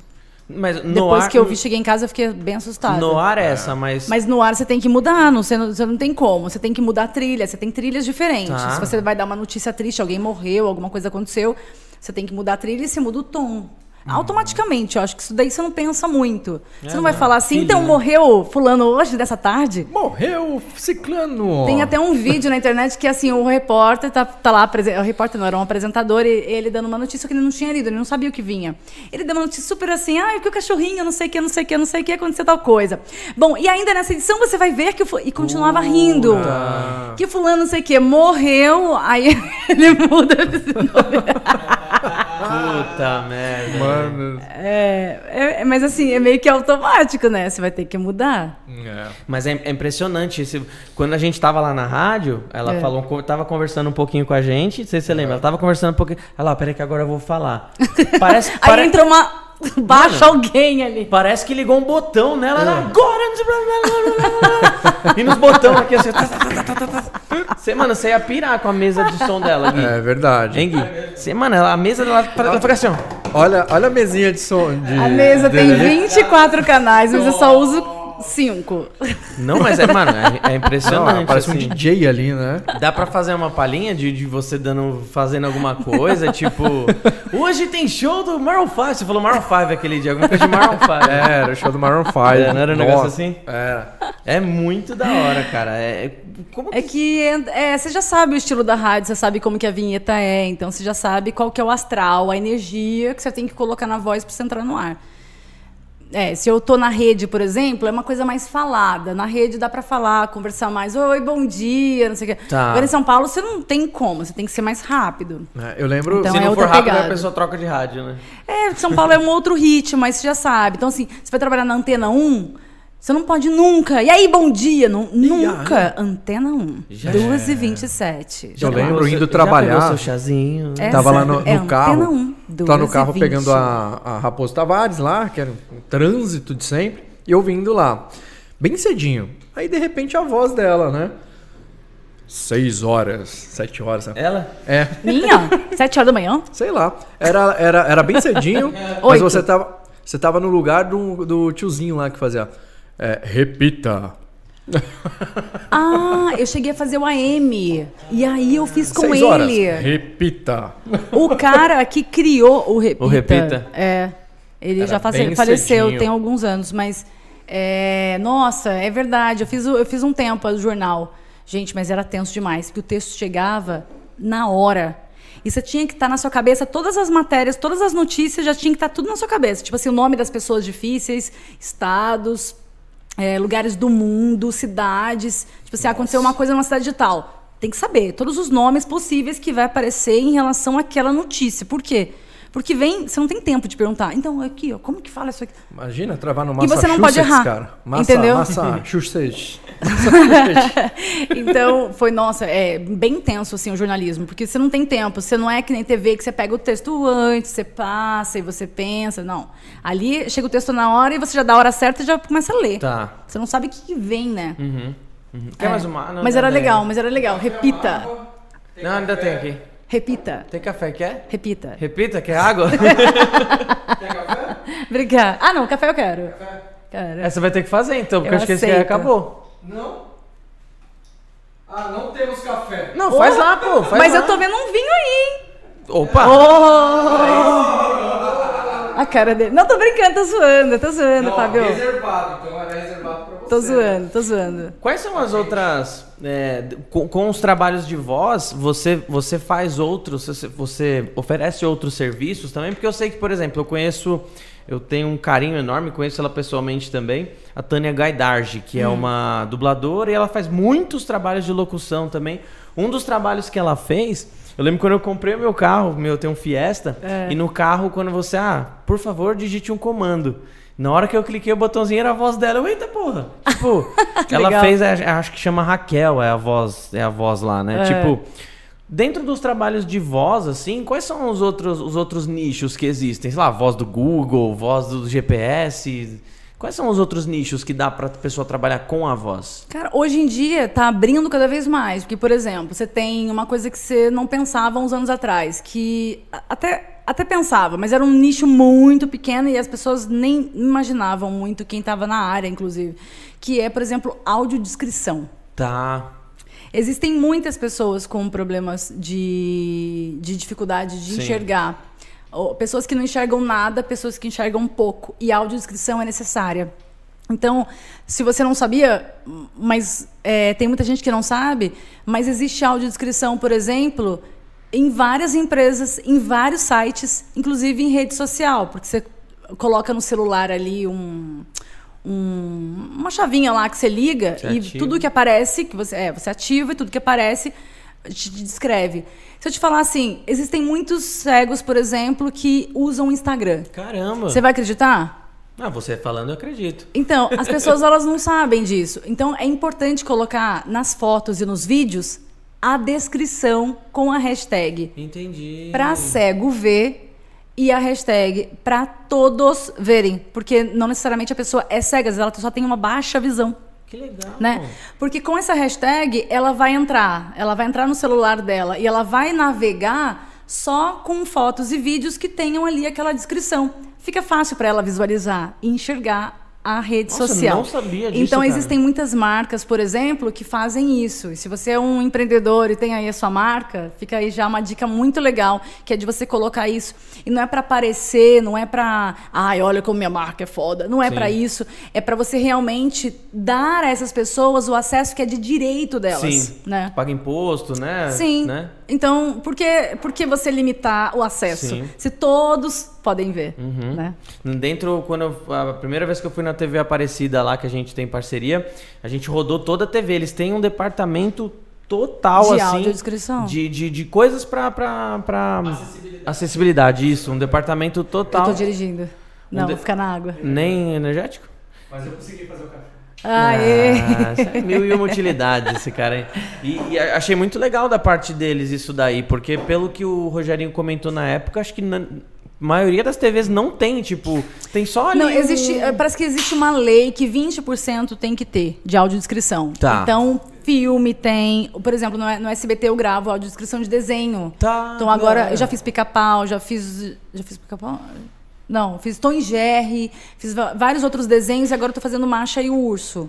Mal bonitinho. E aí quando você grava audiodescrição é uma, é uma entonação diferente, né? Uma mais, mais pausada? ela ela é? é? flat. Você Tá. tá. só descrevendo, você não pode ficar interferindo muito nas Entendi. cenas, porque já existe ali um áudio e um vídeo, Tá. certo? A pessoa não tá vendo, mas ela está escutando um áudio, então você não pode brigar com o áudio. Então eu só descrevo. É, uma água foi colocada na mesa. Ou uma água É. colocada na mesa. O Tom pegou uma vassoura pra Tom bater pega na cabeça do. Jerry. Tom bebe água. Tom sorri para Jerry. Tom corre atrás de Jerry. Tipo, então é sempre assim, flat e, e e sem muita emoção. Mas eu gosto de colocar um pouquinho de emoção. Coloca um Se eu não for um pouco de ali. energia, não é muito eu. Que da hora. Fala um pouquinho do, do- dos seus podcasts. Você tem dois podcasts, então eu quero entrar um É. pouquinho nessa parte também da espiritualidade, que eu sei que é uma coisa que você leva assim pra. É um pilar da sua vida, né? Fala um pouquinho do. Hum, mas- do- Ai, só é uma pena que meu podcast tá meio parado de santos, né? De Uhum. santos católicos. Mas eu vou. Eu tô, tô, tô retomando assim aos Mas poucos. tem. É que dá. Uhum. Tenho. É que dá. É assim, dá um trabalho assim, gigante. Mas eu tenho que parar com a minha chatice do perfeccionismo. Uhum. Isso trava também a pessoa. O É. empreendedor, você sabe disso. Quando é muito perfeccionista, ele trava, ele para e não consegue fazer. Por quê? Ah, não, eu vou publicar quando tiver perfeito. Ah, não, eu vou fazer isso aqui quando tiver perfeito. E nunca vai estar. Né? Então eu tenho que parar com isso. Esse é um defeito que eu tenho. Eu tenho que parar com isso e, e- e fazer. Independente se está perfeito ou não daquele jeito lá. O primeiro que eu fiz, por exemplo, de São Domingos de Gusmão, que foi um cara que super importante para a igreja, lá do século XII, é, ele que ajudou a difundir, por exemplo, o rosário, né? Então é um cara super importante para a igreja. Eu levei um mês. Nossa. Pra um fazer a mês. pesquisa, pra. Eu tive que reescrever tudo e fazer mega pesquisas, ler dois, três É, livros e mas mais internet, não sei o que. Eu fui juntando tudo para ter o máximo de informação, blá, blá. Aí eu fiquei pensando Toma depois, tempo, né? cara, eu levei uma hora e meia gravando e depois o bruto, uh, o, o, o resultado deu 25 minutos. Aí você Caramba. fala assim, cara, é muito tempo ou é pouco tempo? Só que de pesquisa é tempo pra caramba. É. Aí eu fiquei pensando, é, um mês para fazer um episódio é sinal que não tá funcionando, eu preciso fazer mais rápido. Então é melhor eu diminuir a história, ser menos perfeita, Vou ter uma entendeu? equipe pra fazer É, só toda a pesquisa. Equipe não vai ter como. Mas assim, ser menos perfeita, sabe? Menos chata e focar, fazer o básico da história ali e divulgar aquilo. Passar que é importante mensagem. divulgar. Por que, que, por que santos católicos? Por que é importante a gente olhar as histórias dos santos? Porque a gente, como a gente, Sim. é gente que nasceu aqui. É claro que devia ter um grau de espiritualidade muito grande, uma ligação com Deus muito Sim. grande, mas eram pessoas comuns e que conseguiram é, marcar a história, entendeu? E subir ao céu. Então, esses santos é, são pessoas que dão pra gente esperança. Por isso que é importante falar. Fé. Porque através de testemunhos de pessoas comuns, né, mas que conseguiram um grau alto de santidade, você consegue conversão de muita gente. Quantas pessoas não se convertem olhando a, a história de Padre Pio, por Total, exemplo, hora. que foi perseguido pela história, pela igreja durante 50 anos. Nem a igreja acreditava muito nele, Eu adoro entendeu? a história dele. E Tem aí filme, no tudo, finalzinho tem filme sensacional, maravilhoso. Por favor, vejam. Estão três horas que você não vai nem ver passar. Mas é, aí você vê a igreja duvidando o tempo todo. Porque o Padre Pio, o próprio Padre Pio tinha um monte de feito assim. Muitos. Mas assim, o papel da né? igreja é esse mesmo, Sim. é duvidar. Sim, porque sim, se, ela não pode acreditar em tudo. Sim. Ela tem que ter muita certeza Tem tem pra, ter o máximo de pra- Porque é uma razão. igreja é muito correta, a igreja católica. Então tem que ser muito certo as coisas, né? Então, aí no finalzinho da vida dele, a igreja vai lá e reconhece, entendeu? E o Padre Pio é o Padre Pio, sabe? Então, é, quantas pessoas não foram convertidas pela história dele? Aí Sim. você fala assim, nossa, mas é um santo antigo, tão longe do meu tempo. Não, século passado, aqui, ó. Morreu em, sei lá, em 60. É, entendeu? perto, nada É a ver, muito do perto. lado, do lado. Tem vídeo dele, tem fotos. Então, assim, é tudo muito recente. Então, é, essas histórias ajudam muito. Então, e a onde minha que a ideia é galera essa. acha o seu podcast de Santos? Quantos episódios já tem? Três. Ah, não, mas Tá no é. Não. início. Fabi, assim, é uma coisa que você gosta, você não faz É, por grana. É. é. uma coisa que te preenche. Sim. É uma coisa que você, pô, uma. Te alimenta e você alimenta. Um mês de pesquisa, outras pessoas. gravação pra ser um episódio Nossa. de 25 minutos, mas é um negócio que te preenche. Essa Isso história nem do o dinheiro paga. Essa, não, nem o Né? dinheiro paga. Essa história do São Domingos é muito linda, por favor, ouçam. Tá em todas as plataformas. Tem Deezer, Apple Podcast, Google Podcast e Spotify. É, E como que chama o podcast? Santos Católicos. Santos Católicos. Quando digitar lá Pesquisem Santos aí. Católicos, vai Já aparecer eu com uma foto e um, locu- e um microfone do lado, assim, ó. Aí escrito Santos Católicos embaixo. Que da hora. E quais são os outros É episódios que tem? Sobre quem que é? Sobre É, são? tem, tem uma carta aberta a Jesus, Que legal. É, e tem uma outra destinada aos ouvintes explicando o que, que a importância do testemunho e a importância da vida dos santos. Tá. É, ele faz um apanhadão ali. Mas eu ainda quero fazer também um especial de Nossa Senhora, das aparições de Nossa Senhora e colocar também nesse episódio. Inclusive, a Nesse gente, episódio tem não, que, nesse podcast. a gente tem um caminho a fazer, né? De repente, aí lá pra, pra TV Aparecida, né? Sim, a gente, gente tem que dá um pulinho lá. de te levar lá na TV. Gente, eu quero muito ir com vocês lá. Por favor, me levem. É, só. Tô Vocês já conhecem segunda, todo mundo bora? lá de dentro. Tô indo lá segunda. Segunda É que, tá é, que, é que dia que de semana É pra mim pra é você, enrolado. né? Eu, teria que tá de- eu te- eu teria que estar de férias. Vamos ver, É, umas férias. tá. Ah, vai, vai Aí casar certinho. Deixa algum gravadinho, bonitinho. É. Bora É com a legal gente. isso, né? De a gente. A comunicação você pode abrir para todo mundo, você falar para todas as, as ah, os gêneros, né? É para o homem, é para a mulher, é para um, um, para mais gêneros, para o idoso, ah, para um jovem. Você tem um, um- um- é, com a comunicação você atinge a todo mundo, todo mundo te entende naquela linguagem, né?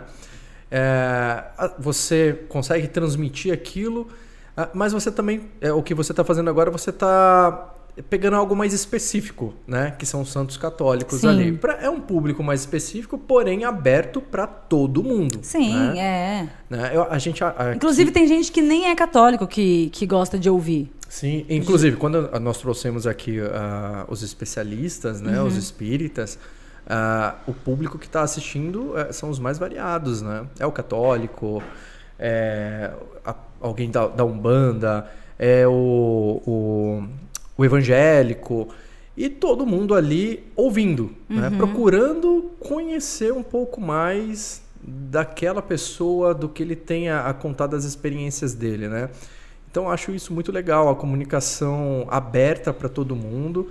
Tem as discussões de vez em quando ali, Normal, né? né? Normal até, mas até, até o momento todo mundo no nosso podcast aí, todo mundo se respeitando muito e aprendendo bastante, né? Pode não seguir como o outro naquela crença, naquela religião, mas aprendeu algo sobre e leva esse aprendizado e respeito né, com, com as demais religiões, dema- de, demais crenças. Né?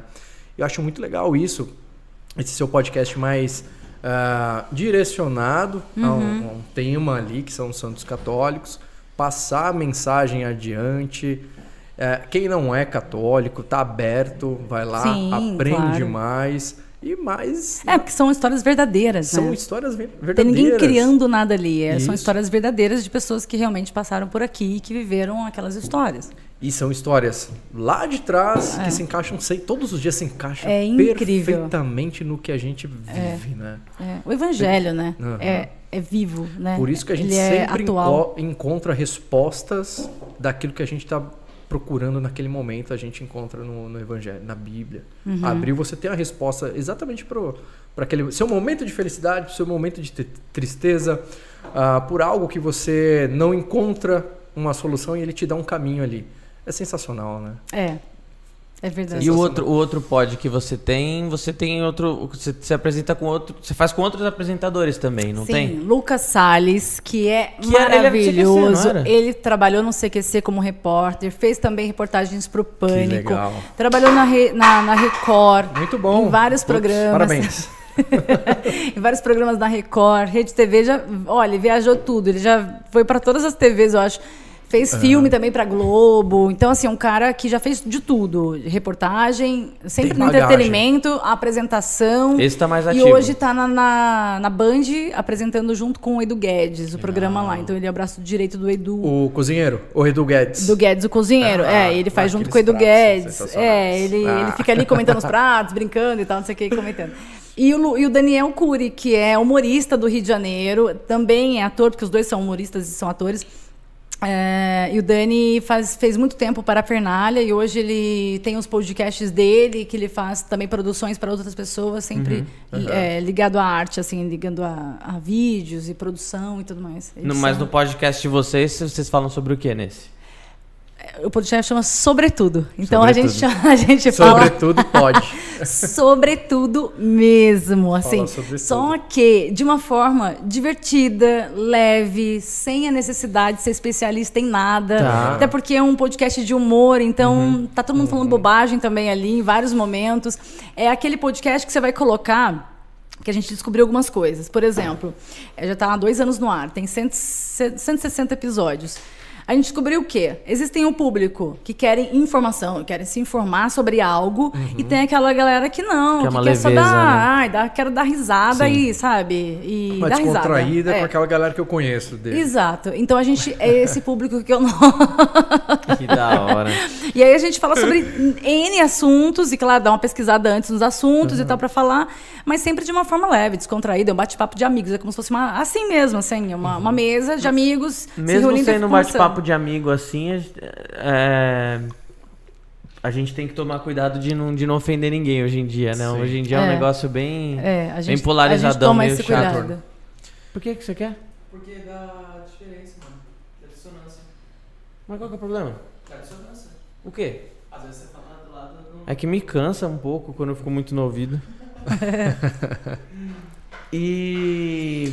E, e- e essa galera, você falou que são comediantes e tal, você também participou de. É, ela fez stand-up, né? Pode Ai, fi- gente, Conta foi uma uma, piada fase aí, conta tão... uma piada aí. Não, meu, as minhas piadas, Deus me livre e guarde. Eu vou contar Eram um então, hein? muito pesadas. Vocês vão sair. Eu vão tava numa fase muito assim, não, liberdade pra falar, mulheres, vamos lá, mulheres, vamos ter liberdade pra falar besteiras também, porque só os homens e tal. Tava numa fase meio assim, meio rebeldona, Rebeldinha. assim, é. E aí eu encanei com o stand-up, tava numa fase assim muito legal de stand-up, eu tinha parado já de fazer o pânico, eu falei, meu, eu não quero parar de fazer esse negócio. Não, eu gostei muito, sabe quando o, o bichinho do humor bate? Eu falei, cara, eu gostei muito de fazer esse negócio de humor, eu quero continuar fazendo isso. E aí eu falei, ah, quais são as possibilidades agora? Daí eu vi no stand-up uma possibilidade, um caminho. E aí tava rolando um curso de texto, aí eu fui fazer, porque eu não sabia a estrutura de texto stand-up. Existe, né? Não é só chegar lá e falar, ah, vou contar uma história engraçada. Contar não é. Você tem, meu, não é assim. Você tem que estudar o texto, você tem que saber exatamente o que você vai Tem fazer. técnicas, Tem né? técnicas e tal. É uma matemática ali, sabe? É uma frase que você soma com outra frase que dá a piada. Se Uhum. não tiver essa somatória, você não tem a piada e você vai ser sem graça. Tá. E como eles dizem lá, você vai tomar água. Ou seja, tipo, ninguém vai rir. E é péssimo. Você tá sozinho no palco com o um microfone. carão, né? E você conta uma piada, espera a piada. E ninguém ri. Você fala, Nossa, que bosta. Você passou por coisa assim? Passei, Ah, claro, caralho. você passa. Teve um dia que eu tentei fazer um texto novo e achando que eu tava arrasando. eu devia ter desistido no- nos primeiros dois minutos. Onde que a gente acha algum vídeo seu? No YouTube Nunca mesmo? coloquei. Nunca? Deus me Alguém livre. filmou e eu vou, vou, vou fechar. Não, mentira, eu cheguei Pesquisar. a colocar uma vez no Facebook um trechinho. Era o melhor do melhor trechinho, assim, não sei o quê. Nossa, deu até muita visualização. Aí eu fiquei até assustada. Eu falei, meu Deus, eu achei Sou que boa. ninguém fosse ver. Foi bom, foi bom. Mas aí era tanta bobagem. E eu perdi um namoradinho na época, bem. Muito, não foi por causa disso, mas um pouco foi por causa disso, sim. Era Tinha um bobagem de pouco- falar palavrão? Era. Aí eu falei, cara, eu acho que esse não é o caminho. Eu Contou acho que eu vou perder muito namorado no cara fim. saiu. E aí desistiu, ficou quanto tempo no, no podcast, no No stand-up? stand-up, dois anos. Ah, bastante. É, foi bastante, fiz bastante é? show. E dá pra ganhar uma grana com isso? Legal? Eu não ganhei, não, só gastei. Porque eu tinha que ir. Só o investiu. começo, ó, o começo para qualquer empresa ou para qualquer ideia que É você tenha investir. para ganhar dinheiro, Justo. você tem que investir. Então eu investia meu tempo. A minha mãe me chamava de palhaça. Ela falava, você tem que fazer palhaça, né? Porque você tem que fazer outra coisa. eu investia meu tempo, eu investia dinheiro, porque eu tinha que ir de táxi para os lugares que eu não tinha carro, Uhum. ou tinha que ir de metrô. Era um perrengue atrás de perrengue. Aí depois você pegava o metrô e tinha que andar até o lugar. Aí você ia lá, fazia show, via o show de alguém, você tinha que ficar indo na cena para você ver o show da, Uhum. da galera. E quando você faz stand-up, você entra de graça nos lugares. Ah, legal. Aí você chega e fala assim, ó, não, eu sou humorista, eu vim pra ver o show. Aí beleza, você entra lá, fica no cantinho e assiste o show. Aí o segurança fala, conta uma piada aí. Deixa eu ver. Conta uma piada aí. Faça-me rir. Então eu ia muito em show pra ver. Então era só gastando, gastando, gastando. E eu falava, meu, eu não vou ver resultado nisso aqui. Tá. Até o mocinho que ficava na época, ele falou, ele falou assim, olha, eu não entro em nada se eu não ganhar dinheiro. Aí eu achava tão pequeno aquilo, eu falava assim, ai meu, ah... Tipo, não tem que também só ganhar dinheiro, não tem É, que pensar só é nisso. tem que fazer... né? É, é pelo desafio. Você Depois o falando- dinheiro vem, sabe? Exato. Se der certo, calma, é uma tentativa. Eu não posso pensar no dinheiro lá se eu tô aqui ainda, nem sei fazer o Muito negócio. empreendedor é nessa. Eu vou abrir um negócio que vai dar muito, Muito dinheiro, também é, é um, di- é um problema. Não, calma, vamos lá, pezinho no chão. Quais são as possibilidades reais de você ganhar aquele dinheiro? Em quanto tempo? Tinha gente que se dava bem e em um ano já começava a ganhar grana. Mas, cara, você tem que trabalhar, assim, parar a sua vida e só fazer piada. E ter um, um- um- pelo menos 20 minutos de texto bom, mas assim, bom, bom. Pra você chegar nos lugares e falar assim, não, eu posso fazer aqui mesmo pra ganhar já uma grana, um cachê legal. Tá. Aí, beleza, entendeu? Aí você começa a sair do São Paulo, ir pra Cu- Curitiba, que também é uma cena muito forte lá, Floripa. Aí você consegue viajar e sair e, e- e ganhar uma grana. Tá. Mas só se dedicar muito. Tinha esse tempo na época? Não, não tinha. Então, era muita ralação pra nada, sabe? Aí chegou uma hora que até desisti. Falou, deixa eu contar as piadas do, que eu faço lá no- na Praça é Nossa, na- no stand-up. É, na dúvida, na dúvida imita a Sabrina, né? Eu fazia isso. O, o final do show era sempre a Sabrina, porque eu sabia que dava certo. Tá. Aí um dia que eu não resolvi, não, hoje eu não vou fazer Sabrina, porque eu vou provar pra mim que eu sou boa. Eu desisti. Aquele, no, no meio Aí só falou, água, só água. Falei, não. Ninguém sou ria, ruim. né? A Sabrina me salvava. Ai, gente. Não. No stand-up no stand-up tem, tipo assim, você tem o texto pronto, mas tem uns pontos que você deve dar alguma improvisada ali, Sim, né? é. Improvisa porque, vamos supor, você tá fazendo um texto, alguém grita alguma coisa da plateia, Tá, aí você já mexe com Você ela, você tem que ter essas ideias já, sabe? Já tem que ter isso mais ou menos. Se você não sabe improvisar, você já tem que ter pronto na cabeça. Tá. Ah, se alguém gritar tal coisa, eu tenho tal coisa pra falar. E você pensa em voltar, nem ferrando? Não, não. Porque não, não combina mais comigo. É. Sabe quando não. Tô numa outra vibe. Agora é só a parada mesmo do, dos Santos. Tá.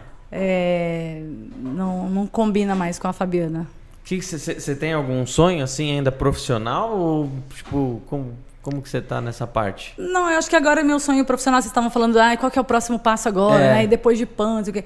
Claro, não vou ficar na PAN o resto da vida, né? É, é natural, tô 13 anos lá, então é natural Caramba. que uma hora você não fique mais, né?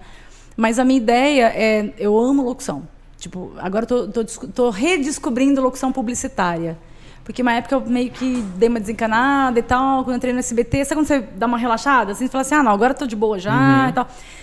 Mas aí fica aquela coceirinha do tipo, não, você precisa dar um jeito e fazer. Então agora eu tô focando agora de novo real em locução publicitária. Então a minha vontade é ter um estúdio na minha casa, então o meu futuro, o que, que eu vejo eu daqui a um ano? Eu tendo um ano ou dois, tendo meu estúdio na minha casa, eu trabalhando de casa e gravando de casa, entendeu? Que eu quero ter minha família, eu Pra quero várias ter marcas ali que é, eu, eu quero ter o meu, meu tempo com a minha filha, quero ficar mais tempo em casa, quero cuidar da casa. Então eu tô Mas nessa hoje você, vibe. hoje você já faz essas locuções publicitárias e, e- e grava Obrigada, e, e, aluga um estúdio pra gravar? Ou você não faz ainda? Você tá só se preparando pra isso? Não, eu já, já gravo, às vezes sempre aparece algum trabalho ou outro. Mas o último que apareceu era pra imitar Sabrina. Era. Eles queriam uma imitadora da Sabrina. Ah, era pra. Ai, como chama aquela empresa? É... Não, era um negócio de. É, é Bayer. Era sei da Bayer. Do- é de Bayer. ração, né? Não. É? Não, era, era um negócio de íntimo de mulheres. Tá. E aí eu tinha que fazer a Sabrina. Aí eu gravava as locuções e mandava. Aí eles, não, não, tá muito Sabrina. Tem que ser menos. tá demais. Aí eu falava, cara, mas vocês não querem me imitar toda da Sabrina? Vira e mexe, vira e mexe meu primo, ele tem uma empresa de, de produção. Vira e mexe, ele precisa de vozes assim. Posso indicar seu contato, então? Opa, claro Tá. que pode. Agora eu tô nesse foco aí. Aí, quero é. gravar, quero gravar muito. Você fala que, que não vai ficar na PAN pro resto da vida, mas lá dentro tem alguma área que ainda te instiga a participar de algum outro programa, encabeçar algum outro programa? Tem alguma coisa que dentro da PAN te, te daria um novo gás ainda? Ou... Eu cheguei até a pedir pro Emílio pra eu virar produtora. Tá. Tipo, seria legal, de repente, trabalhar no, no Pânico como produtora e tal. Mas eu acho que não. Acho que não, não rola assim mesmo. Não Uhum. rola. Então não tem. Porque é uma TV, mas só que eu não posso fazer TV também, né? Porque já tô numa TV. Ah, Como que eu tá. vou fazer duas TVs? Não pode. Não então pode eu nem- vou nem apresentar só um programa numa TV e aí eu sou a voz da outra TV. Isso é estranho. É. Entendeu? No meu contrato do SBT eu não posso fazer TV. Mas se chega uma, sei lá, uma. Uma oportunidade de fazer novela, você faria hoje em dia? Se o SBT me liberassem, sim. É? O SBT? Aí, ó. Não, mas Aí eu ia adorar. também, então, dentro do SBT. Nossa, eu ia amar, ia ficar doida. O problema é, co- como que eu ia gravar chamadas? Ué, ela tá gravando a chamada da, Então, dela fazendo- Dela É. mesma e fazendo a cena, e, tipo, que louca. Aí você vai ter que fazer uma voz É. diferente na novela, vai ter que fazer uma vilã com uma voz mais, sei lá, de repente. Faz a Sabrina. Ah, né? mas, gente, seria muito... Sempre acaba nela, né? Acaba nela. Não, pelo amor de Deus, vamos virar, um- virar o livro. Mas é, eu, ah, eu, ach- eu acharia o máximo se eu pudesse fazer uma pontinha de novela. Seria muito legal. É. Mas eu acho que eles não deixam.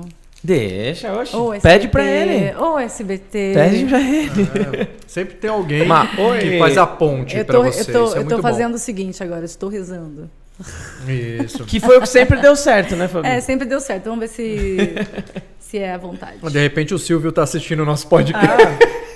Mas, Vai que ele tá Sabrina, lá fiquei de sabendo que você quer pijama. fazer novela. Deixa eu ver o que essa menina tá falando. Deixa eu ver o que, que tá rolando no pod ali do, do, do Cara, Bidu. Eu tenho. eu- É, é o Silvio? É o, é o Emílio?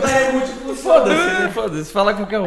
Ai. O, mano, eu tenho, eu tenho um sonho de conhecer o Silvio Santos, sabia? Eu cara? também. Eu Então, pago um pau corre, pra ele, cara. corre. Eu pra fui ver uma vez o que eu posso programa sendo gravado. Aí Ah, que da hora. eu falei com o Fabiano, que é o diretor do programa, que a gente sempre se encontra na praça de alimentação, né? Eu não sou amiga dele nem nada, mas é, as pessoas falam, ah, ele é o Fabiano, não sei o quê. Aí um dia eu cheguei, oi, tudo bom, Fabiano? Quer um cafezinho? Por favor. Chá comigo. Olha, Eu que é- fiz. É, já põe aqui. Aí ele pegou e falou, não, vai lá, vai lá, vai lá. Aí ele me deixou ver o programa lá, a gravação. Ah, que da. Achei Então você já muito viu ele, legal. tipo- Vi, de longe, mas eu vi. Tá. Não sabia, não sabia quem que eu era. Eu fiquei lá olhando de longe. Fiquei assim, caramba, olha isso, Ele é muito Silvio." da hora, né? Ele sabia que ele não tem, não tem pauta, não tem ponto, não tem nada. Ele faz o programa da cabeça dele. Ele é muito talentoso, ele é, ele é muito bom. bizarro, cara. Ele é bizarro, assim. Veio da caravana da, da onde, Bidu? Maoi, né? Osasco. Maoi. Como que, como que, ele, que ele fala? Aê, mar... Achei que você ia imitar o Emílio. De... ele é muito da hora. Fabi, que é, uma coisa que assim, quando eu comecei a fazer vídeo pra rede e tudo, É. foi um. Foi, cara, um. Deixa eu pôr isso daqui. Pode deixar aí, deixa aí, tranquilo.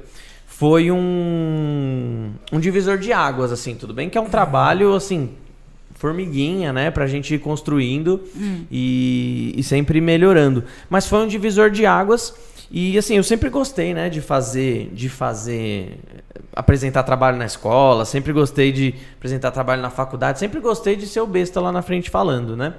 Ah, então eu tive facilidade de conseguir pegar a câmera e falar pra ela. Aham. Claro, eu evolui muito desde quando eu comecei, mas eu tive, modéstia à parte falando, facilidade. Só que muita gente não tá, tá construindo a sua marca e gostaria também de fazer isso, né? A gente Sim. vê que muita. Só que às vezes a pessoa tem vergonha, ah, não tô no melhor cabelo, não tô no melhor fundo, não tenho a melhor câmera, não tenho o melhor gravador e fica postergando, postergando, postergando, postergando, não sei falar direito, bababá, babá, babá.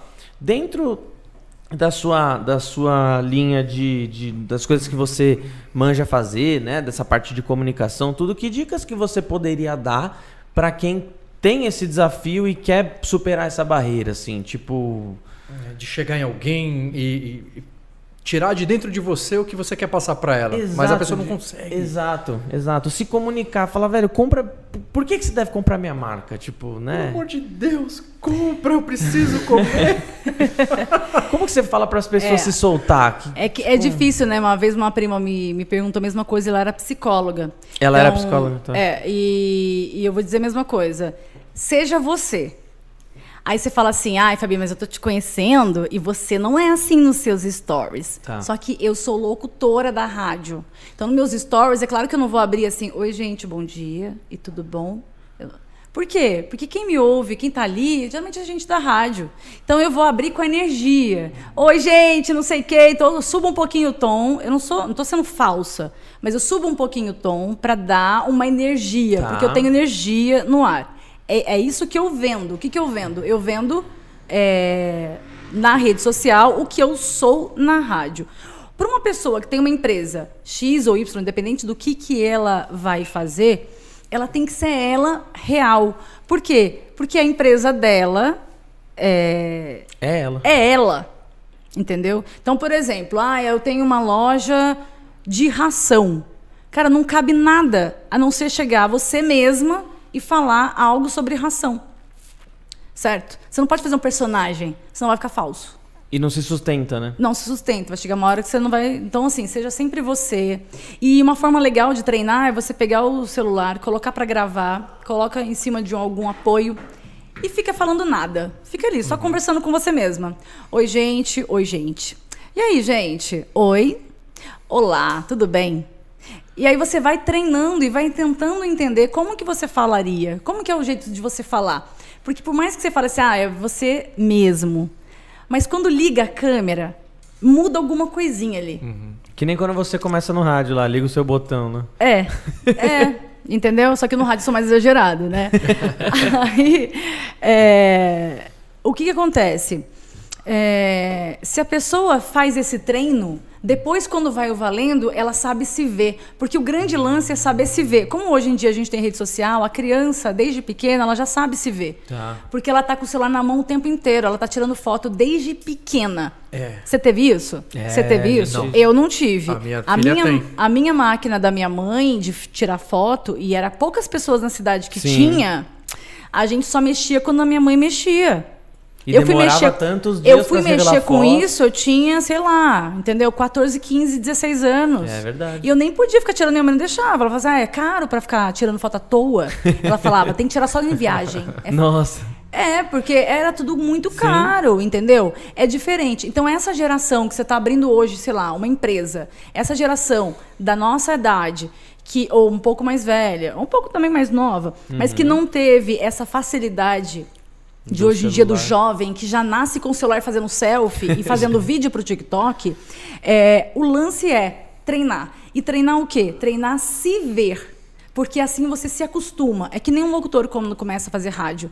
Ele exagera muito. Por quê? Porque ele não sabe se ouvir. Tá. Então ele começa assim: Oi, bom dia! Ele não tem noção como tá saindo aquilo. Tá, é ridículo. Ele não sabe que tá ridículo. Aí ele vai se ouvir. Aí quando ele se ouve, ele fala: Nossa, ficou exagerado, né? Aí ele começa a dosar. Aí ele abaixa e fala, ouve de novo. Ah, ainda preciso baixar mais. Aí ouve de novo. Ainda tá exagerado. Ouve de novo. Às vezes é um processo de um ano para o cara achar o tom dele. Olha como é complexo. Cara, eu passei por esse processo. Agora que você tá falando, eu tô me olhando, tipo. Eu Sim, também. porque você precisa aprender a se ouvir no eu- rádio, quando é áudio, e você precisa, para quem vai fazer vídeo, aprender a se ver. Uhum. Como que eu fico no vídeo? Qual que é o meu melhor ângulo? E se eu Nossa, fizer assim, cara. ó, se eu ficar gesticulando muito, no rádio tudo bem. Eu vim do rádio. Quando eu comecei a fazer story, eu tinha que controlar minha boca. Porque parecia um negócio muito louco, assim. Eu ficava gesticulando. Não pu- É horrível isso na TV. Ainda mais numa TV pequena assim. Então, quando eu vou gravar story, já é uma coisa automática em mim. Controla a boca. Então eu fico assim, oi gente, Já bom faz- dia, não sei o que. Eu faço uma coisa mais assim. Porque tudo em vídeo aumenta. Você fica 2 quilos mais gordo. E tudo que você faz de expressão fica exagerado. Então, se você gesticula muito a boca, fica absurdamente exagerado. Então, é o menos é mais no vídeo. Sempre. O menos é mais. Então, você tem uma empresa, você quer fazer vídeo. Então, primeiro se treine a ver. a se ver. Aí depois você começa a gravar story, mas sempre tentando mostrar o máximo do que você é, da sua verdade. Eu falo porta, porteira, posso falar? É o seu jeito.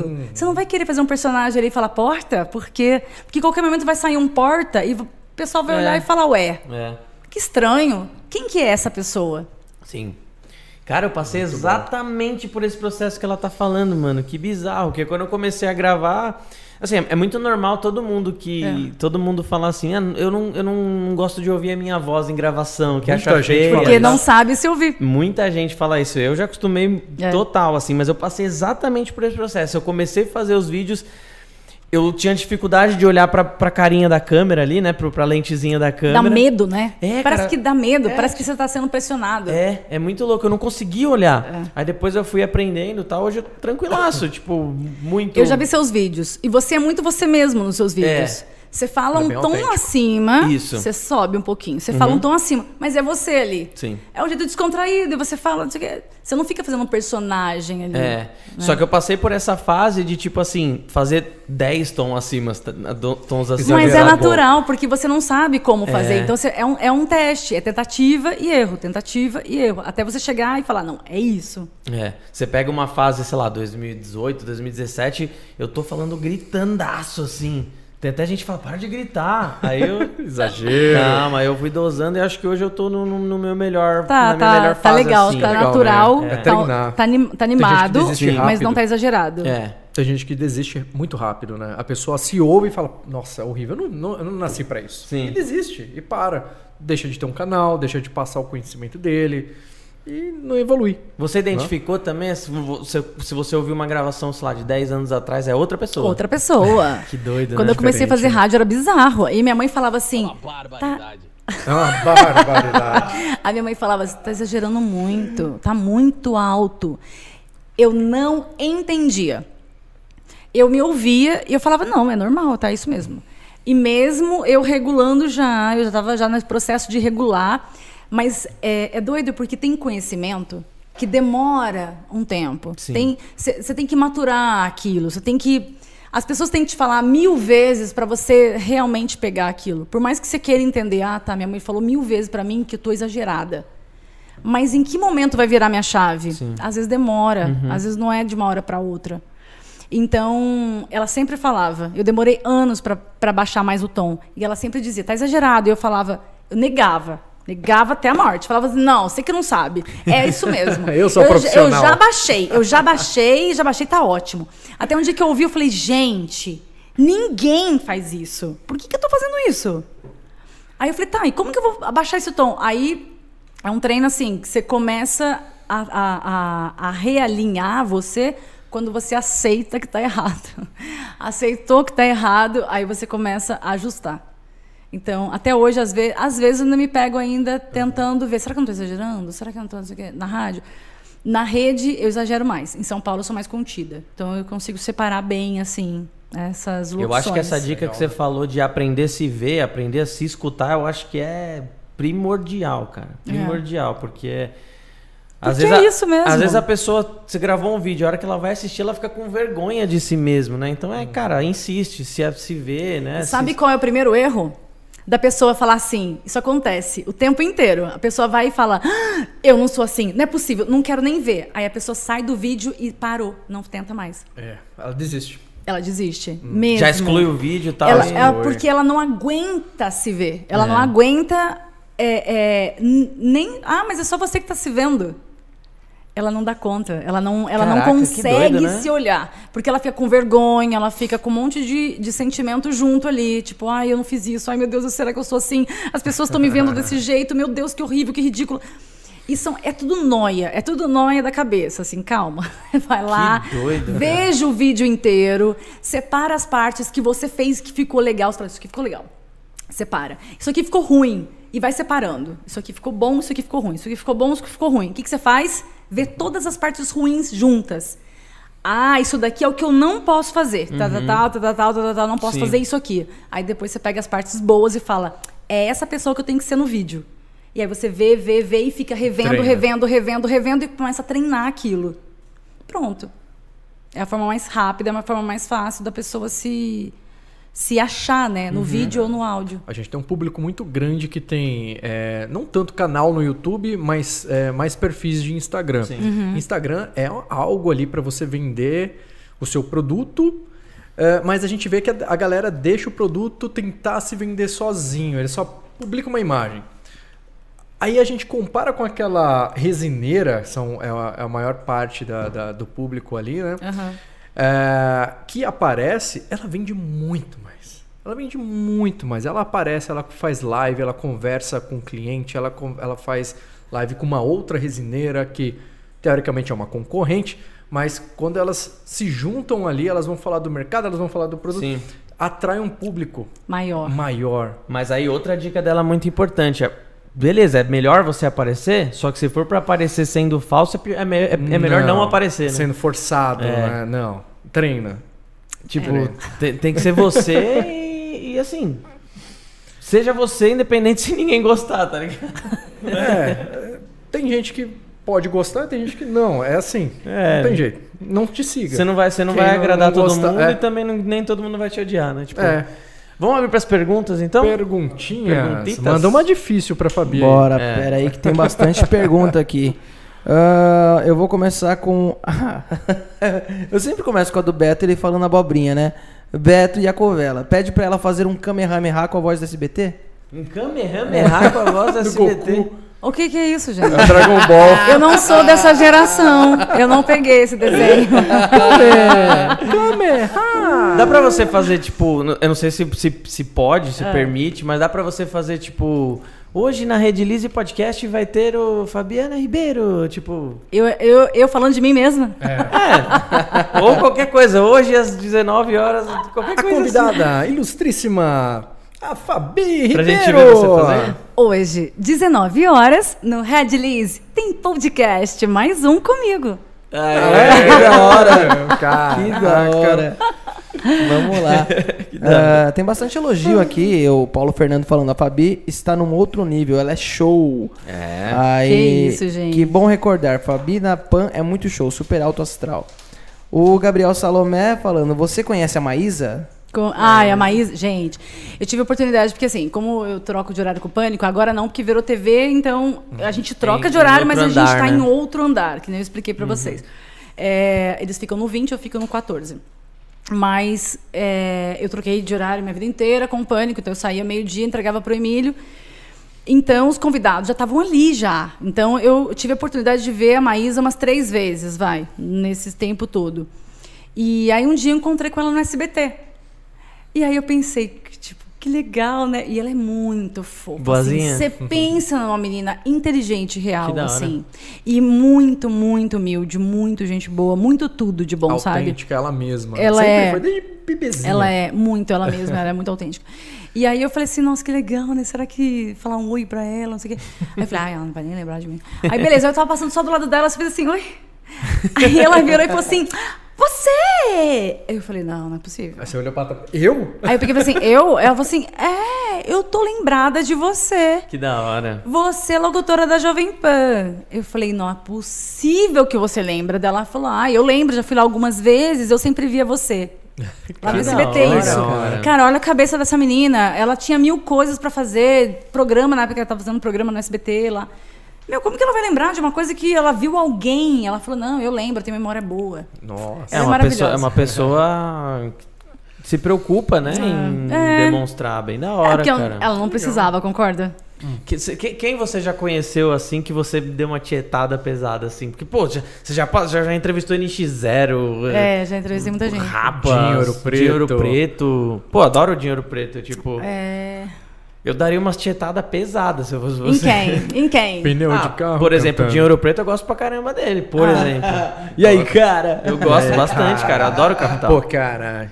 Adoro o Capital. Agora, ó o Fábio imitando É. dinheiro Pô, preto. cara. Eu lembro Pneu que- de Igualzinho, carro, Dinheiro cara. Preto Ah, gente, eu. Deixa eu pensar. Ah! É, eu sempre fui muito fã do Cidade Negra. Então, quando foi Cidade Negra na rádio, eu fiz questão. Eu não sou muito de ficar tirando foto com artista, assim. Mas quando eu gosto muito, assim, eu tiro. Então, quando eu vi, quando eu vi que Cidade Negra ia na rádio, eu falei, eu me arre- não Ah, arredo o pé da daqui agora. Aí eu tirei foto com o Tony Garrido. Nossa, que da hora. Mas Foi tipo, muito a simpático. Anitta, assim, você não curte. A Anitta namorava o Establish na época, então ela tava na rádio direto, eu via ela lá, sem Nossa, eu não sabia que maquiagem. ela a gente namorava. às Ela vezes namorou o nem- Eu Establish? sabia também. Namorou. Talvez era segredo, ela contou aqui. Alguém sabe. Não, não, eu acho que eles, eles, eles mostravam. Eles mostravam. É. Eu acho. É, depois vou pesquisar, né? Não, a Anitta, ela foi bastante no pânico, ela foi bastante lá. Sim. Mas sempre foi muito simpática. Muito. Muito. Muito aberta, assim, sabe? Que Da legal. hora.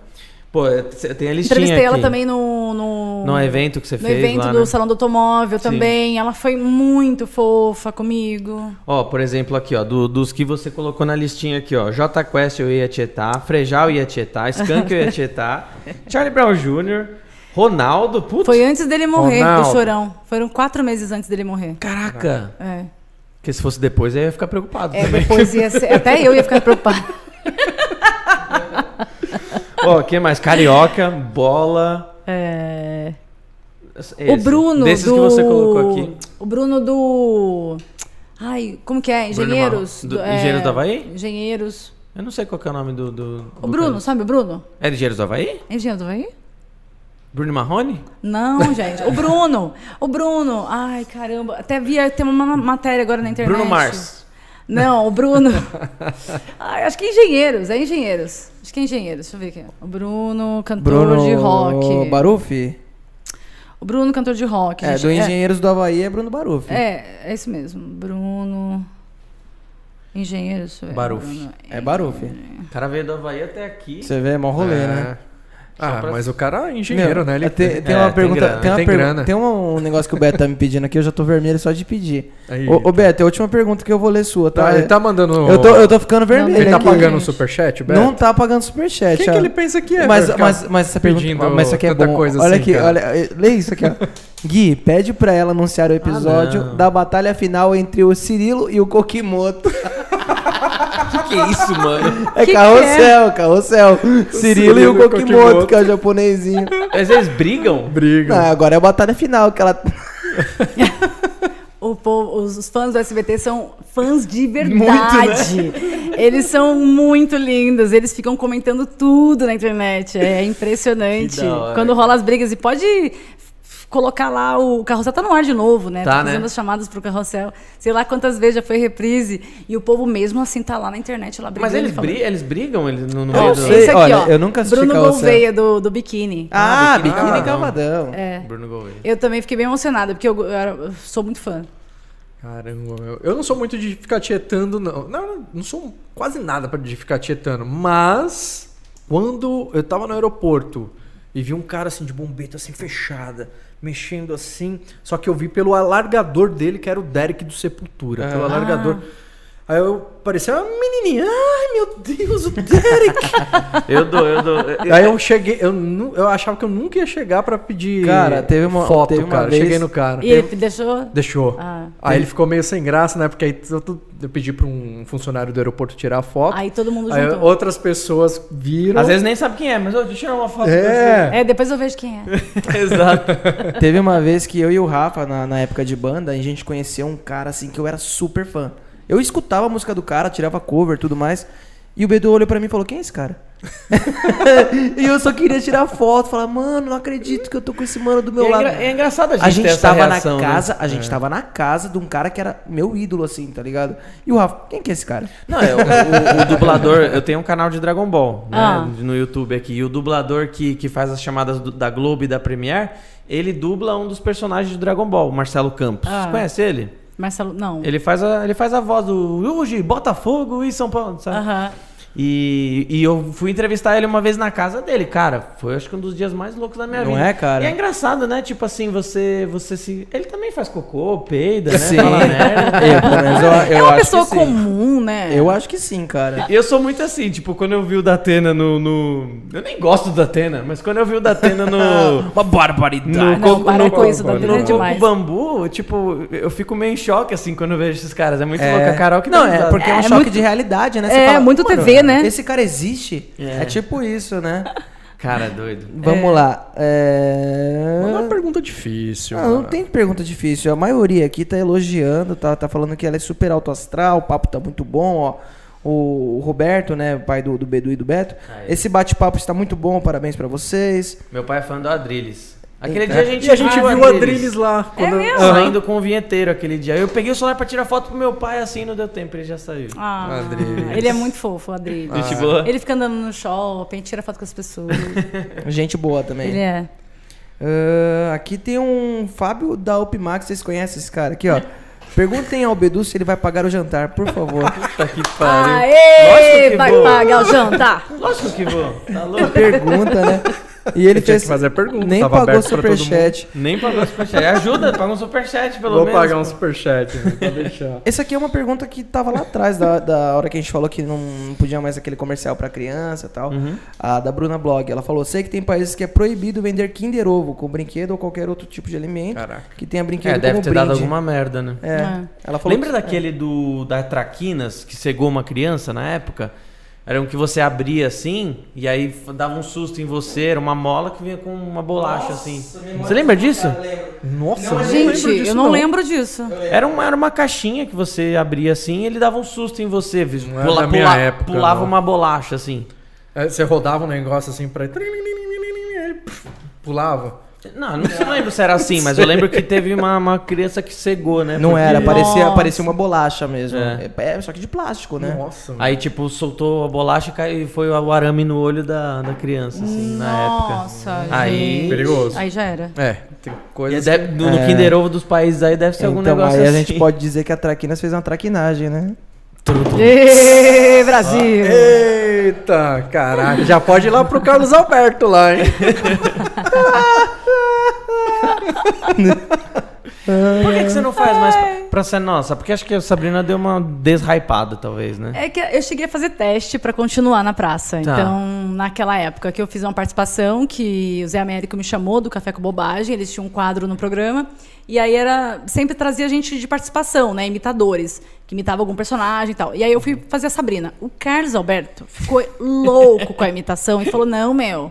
Chamou na sala dele e falou: quero que você faça aqui na praça. Quero que você fique. Mas tem que fazer o teste, certo? O do sofá. Mentira, tô zoando. aí. é, O Gui, ele Vai ser- vai pra- ser- ele, esse o quê? emprego dele aí é só por causa do teste do sofá, né? É, como é que você ele como é tá que você sabe disso? Foi você É que me chamou pra cá. camarins Foi aí. com o meu sócio, então. Foi com o meu sócio, então. Foi você que me chamou pra cá. Deixa eu falar. Olha, Vai lá, vai climão, lá. Climão, climão ainda. Então, aí é, ele é muito fofo, ele falou assim: olha, a gente vai escrever um texto pra você, e aí você vai e grava comigo no dia que tiver gravação. Falei, tá bom. Aí fizeram isso, fizeram um texto, eu treinei o texto e aí fui lá gravar. Só que é, hum, o, que, o que, que me falaram, e o que eu também senti a mesma coisa. A voz da Sabrina é insuportável. tipo assim, não ela, não a voz dela real, porque a voz dela real não é tão exagerada. É mais- eu faço é mais- ela muito em cima. E, e ficar o tempo todo, um quadro inteiro, e que a Sabrina, aquela voz, né, fica falando, é, ficou muito ruim. E aí eu cheguei até a falar pra ele, falei, poxa, então vamos fazer assim, a Sabrina com mais alguém, Tá. Pra dar uma quebrada e não ficar o tempo todo ela falando, porque ele comenta alguma coisa e a Sabrina fala. É sempre assim, né? Ele comenta, dá uma resposta, faz uma pergunta, e a Sabrina. Meu, é, é cinco minutos de quadro, cinco minutos a Sabrina falando, tipo, era ruim Cansativo. isso, cansativo. E aí acabou que a gente não deu sequência a isso. Ai, Não, acabou não fazendo. Tipo, não tinha ninguém ali pra, pra fazer um, um junto comigo, assim, e acabou que. Nessa parte de atriz, o que mais? Você foi só isso que você fez assim, de, de atuação? Ou você chegou a É, fazer e alguma Pânico. peça já? Uma Pânico. peça em Minas. Que legal. Se essa rua fosse minha. Caraca. É. Mas aí. Essa primeira peça é engraçada. Porque daí tinha um cara acho que ele gostava de mim, aí ele me chamou pra fazer a peça. E quem que era a personagem que fazia parte romântica com ele? Eu. Aí, Olha que safado. Da- caras usando o poder. e aí ele assim, aí ele assim, aí ele assim, olha, aí vai ter. Aí no final da peça, os dois se beijam. Aí eu peguei e falei assim, ai, pode não beijar? Só na bochecha, É, eu né? acho que não precisa, porque Mas é é, é personagem muito nova. Aí ele, ah, tudo bem. Aí chegou no dia da peça, ele falou assim, ó, A gente nunca treinou beijando, tá? Olha, Mas se você sentir no seu coração que de repente cabe, né? Porque como é o dia da estreia, tá não sei o quê, de repente um beijão assim, possa, né? Aí eu falei, tá, então na hora eu vejo, mas na minha cabeça, tipo assim, não. eu acho que eu não tinha, né, capacidade de fazer atriz mesmo, né? Porque atriz tem que se doar. eu não tava afim. Cara, mas é- você sentiu interesse ali, né? Tava um É pouquinho doideira. fora da- Tava- do profissional é, ali. Tava fora do profissional, achei que não precisava. É. Esse negócio é doideira. Assisti o filme do Elton John esses dias, mano, do Rocketman. Mano, os caras se pegam pesado. Dois homens, mano. É mesmo. Pô, se pegam pesado não vi, assim. Eu falo, caramba, o cara tem que se entregar mesmo, né? Se ele não gostar, né? Pô. É. Viveu o Ou personagem. tem gente que pega dois personagens já, que são. Que são? É, então, eu acho, que o, eu acho que o, que o cara que fez o Elton John não. Eu não sei, eu não vi. é homossexual, mas. Eu não vi, não vi, Eu acho, não sei, vi não conheço ainda. o cara. Mas já foi lançado? Foi, esse daí foi em 2019. Rocketman. Ah, ah, sim, ah, sim. É. Esse ainda eu não vi. Mas eu acho que vai ter outro. Do Elton John? É? Sabia não. Caraca. Eu acho que eu, eu li recentemente que sim. É? É? porque eu vi esses dias do, do Queen, que eu não tinha visto também. Ah, tá. É muito bom. Os dois são muito bons. Eu não gosto da pegada do Elton John ser meio musical, mas a É. história é bem da hora. E, e o cara canta de verdade, diferente do, do, do Queen, né? Gimme, gimme, gimme. Bora lá. Bora. Tem mais duas aqui, do Gabriel Salomé. Que conselho você daria... Essa aqui é pra Fabi, tá? Que conselho você daria para um jovem que está iniciando a vida, Fabi? Puta. A vida onde? Eu acho que a- é, deve ser na vida profissional, né? Eu acho que, que deve ser isso. Pô, é- é uma, é um- é um- ele já tá num bom começo, ele já sabe escrever, mano. Isso, é, então. Escreve bem. Você tá iniciando a vida hoje? Então, iniciando, é, iniciando a Iniciando a vida. vida. Mas é, Tô brincando. É, tipo, É, é, a pergunta é pra Fabi, mas lá no comecinho ela tinha até falado, né? É pra A Fabi, im- não pro Fabio. A Se imagem- precisar, venda pão de queijo. Se precisar, venda pão de queijo. Use um bom perfume. Esteja preparado é para qualquer situação. ah, eu- é o que eu falei lá no começo mesmo, então. É, é fazer qualquer trabalho, independente do seu trabalho. Aham. Né? Fazer com amor, com alegria, para ser leve, para ser gostoso, para ser prazeroso, para não ficar frustrado depois. Sim. Né? Porque não é o dinheiro. Ah, mas eu tô ganhando muito dinheiro nesse trabalho. Mas se for um trabalho chato, que você não goste, que você faça com ódio, É. você vai chegar em casa e falar assim: não vale o dinheiro que eu estou ganhando. E aquilo vai ficar na sua cabeça até É, o você dinheiro tem que ficar. ser consequência, né? É, o dinheiro, exatamente. É uma consequência de um bom trabalho. Então, Uhum. faça o melhor que você possa. Eu, eu, eu, eu faço, eu falo exatamente isso. Dinheiro é consequência de um bom trabalho. Da hora. E agora tem a última pergunta aqui do Beto. Ele ficou bravo comigo, porque ele falou assim: quando eu faço uma pergunta séria, você não lê. então, por Gui, favor. Pergunta pra ela, por favor, se ela já foi convidada ou já pensou em trabalhar com storytelling. É, Que isso que, que é mesmo? story? É, eu storytelling eu, falar acho já. que é tipo audiobook, né? Deve ser tipo isso. pelo Joga no eu Google aí. Storytelling. Eu acho que é isso. É, storytelling. é- deixa eu ver aqui. Audiobook? Não, não sei. Storytelling eu acho que é isso. Deixa eu ver aqui. Storytelling. Storytelling. Mano, você imagina, você imagina o, o Narrativa. Narração de Vamos desenho? passar. Narração de desenho? É, aqui tá como narrativa. Eu acho que é, que é a história Ah, narrada. na narrada, história narrada. É, o meu podcast basicamente é isso, é uma história narrada, né? É um storytelling, né? É. Storytelling. Imagina os dubladores quando tem que fazer cena de, de sexo. mano. Cara, deve ser um deve- negócio Deve, ser uma bizarro, situação né? bem, bem esquisita, né? Aquelas tudo treinado. radionovela, lembra? Hã? Lembra? É, eles, eles, já sabem, já. Existe uma- é, é bem natural, assim, pro ator, né? Nossa, mas O- deve Porque ser... você não tem que fazer exatamente como, como é. É um- é uma parada que parece, mas não é, Tá. né? É, você Cê não precisa ficar com não- cara de Exa- tesão, né? Exatamente. exatamente. Você tem que ver a imagem e ver o que, que a imagem está pedindo, É, né? é. Mas você coloca ali a sua energia de ator ali, né? O feeling do ator. Ele sabe já fazer aquilo. Ele já automaticamente, ele não precisa ficar pensando muito. Aquilo já automaticamente vai. Você vê a Uhum. É. imagem e já sabe o que, que a imagem está pedindo. E você pega e entra com a sua Ah, eu queria ver voz. você dublando. Dublando alguma Dublando Ah, mais para com coisas. isso. Eu gostaria, mano. Seria bem da hora. Antes da gente finalizar, vamos mostrar como a, a peça da. Da Caraca, grande já Fabi. tava no... É, o Gui já tinha lido o pensamento aqui, né? Vamos ver como que a peça da Fabi foi produzida, nossa parceira. Um beijo, loja Dona Tereza. É, essa daí é a resina. Inclusive eu tenho live falou. com ela hein, em breve. É quarta-feira, Ah, é? né? Quarta-feira. Quarta-feira? Isso. Às Qual? 19. Com a Flávia, show. Ai, Pigmento gente. rosa candy. Ó, a delicadeza. Aliás, ela me falou que é, esse molde aqui, ela pediu para um chinês fabricar para ela. Aí sim. É mesmo? Aham. É, Olha que delicadeza. Ela tem um contato que ela tem uma ideia e o é cara muito transforma lindo. em molde.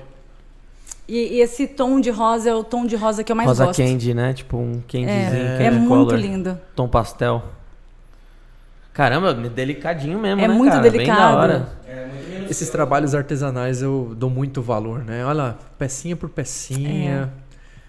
Olha que legal. É. Tem que ter muita sensibilidade pra fazer trabalho Oh, manual. meu Deus. do- Ficou olha muito isso. lindo. Oh, meu Deus do Ah, céu. Eu amei, amei. Caramba. Muito obrigada, depois você posta dona Tereza. lá. Eu já ganhei uns presentinhos da Dona loja Tereza da Tereza. Sensacional.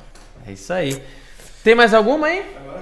Vende seu peixe aí então, fala o que, que você quer divulgar, divulga seu, seu, seu Insta, seus podcasts, seu programa. É, gente, por favor, sobretudo, sobretudo pode no Instagram, ou você procura por sobretudo nas redes todas ali, Spotify, Deezer, Castbox, Apple Podcast, Google Podcast, e tem também os Santos Católicos para você ficar mais inspirado com as histórias dos santos. Boa. Juro, prometo que eu vou publicar mais, tá bom?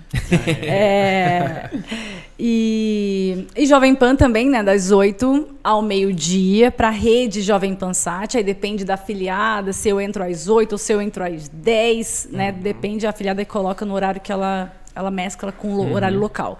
E no SBT, nos breaks comerciais, tô ali falando de Eliana, de Esquadrão da Moda, de Carinha de Anjo, de Poliana Moça, de Carrossel.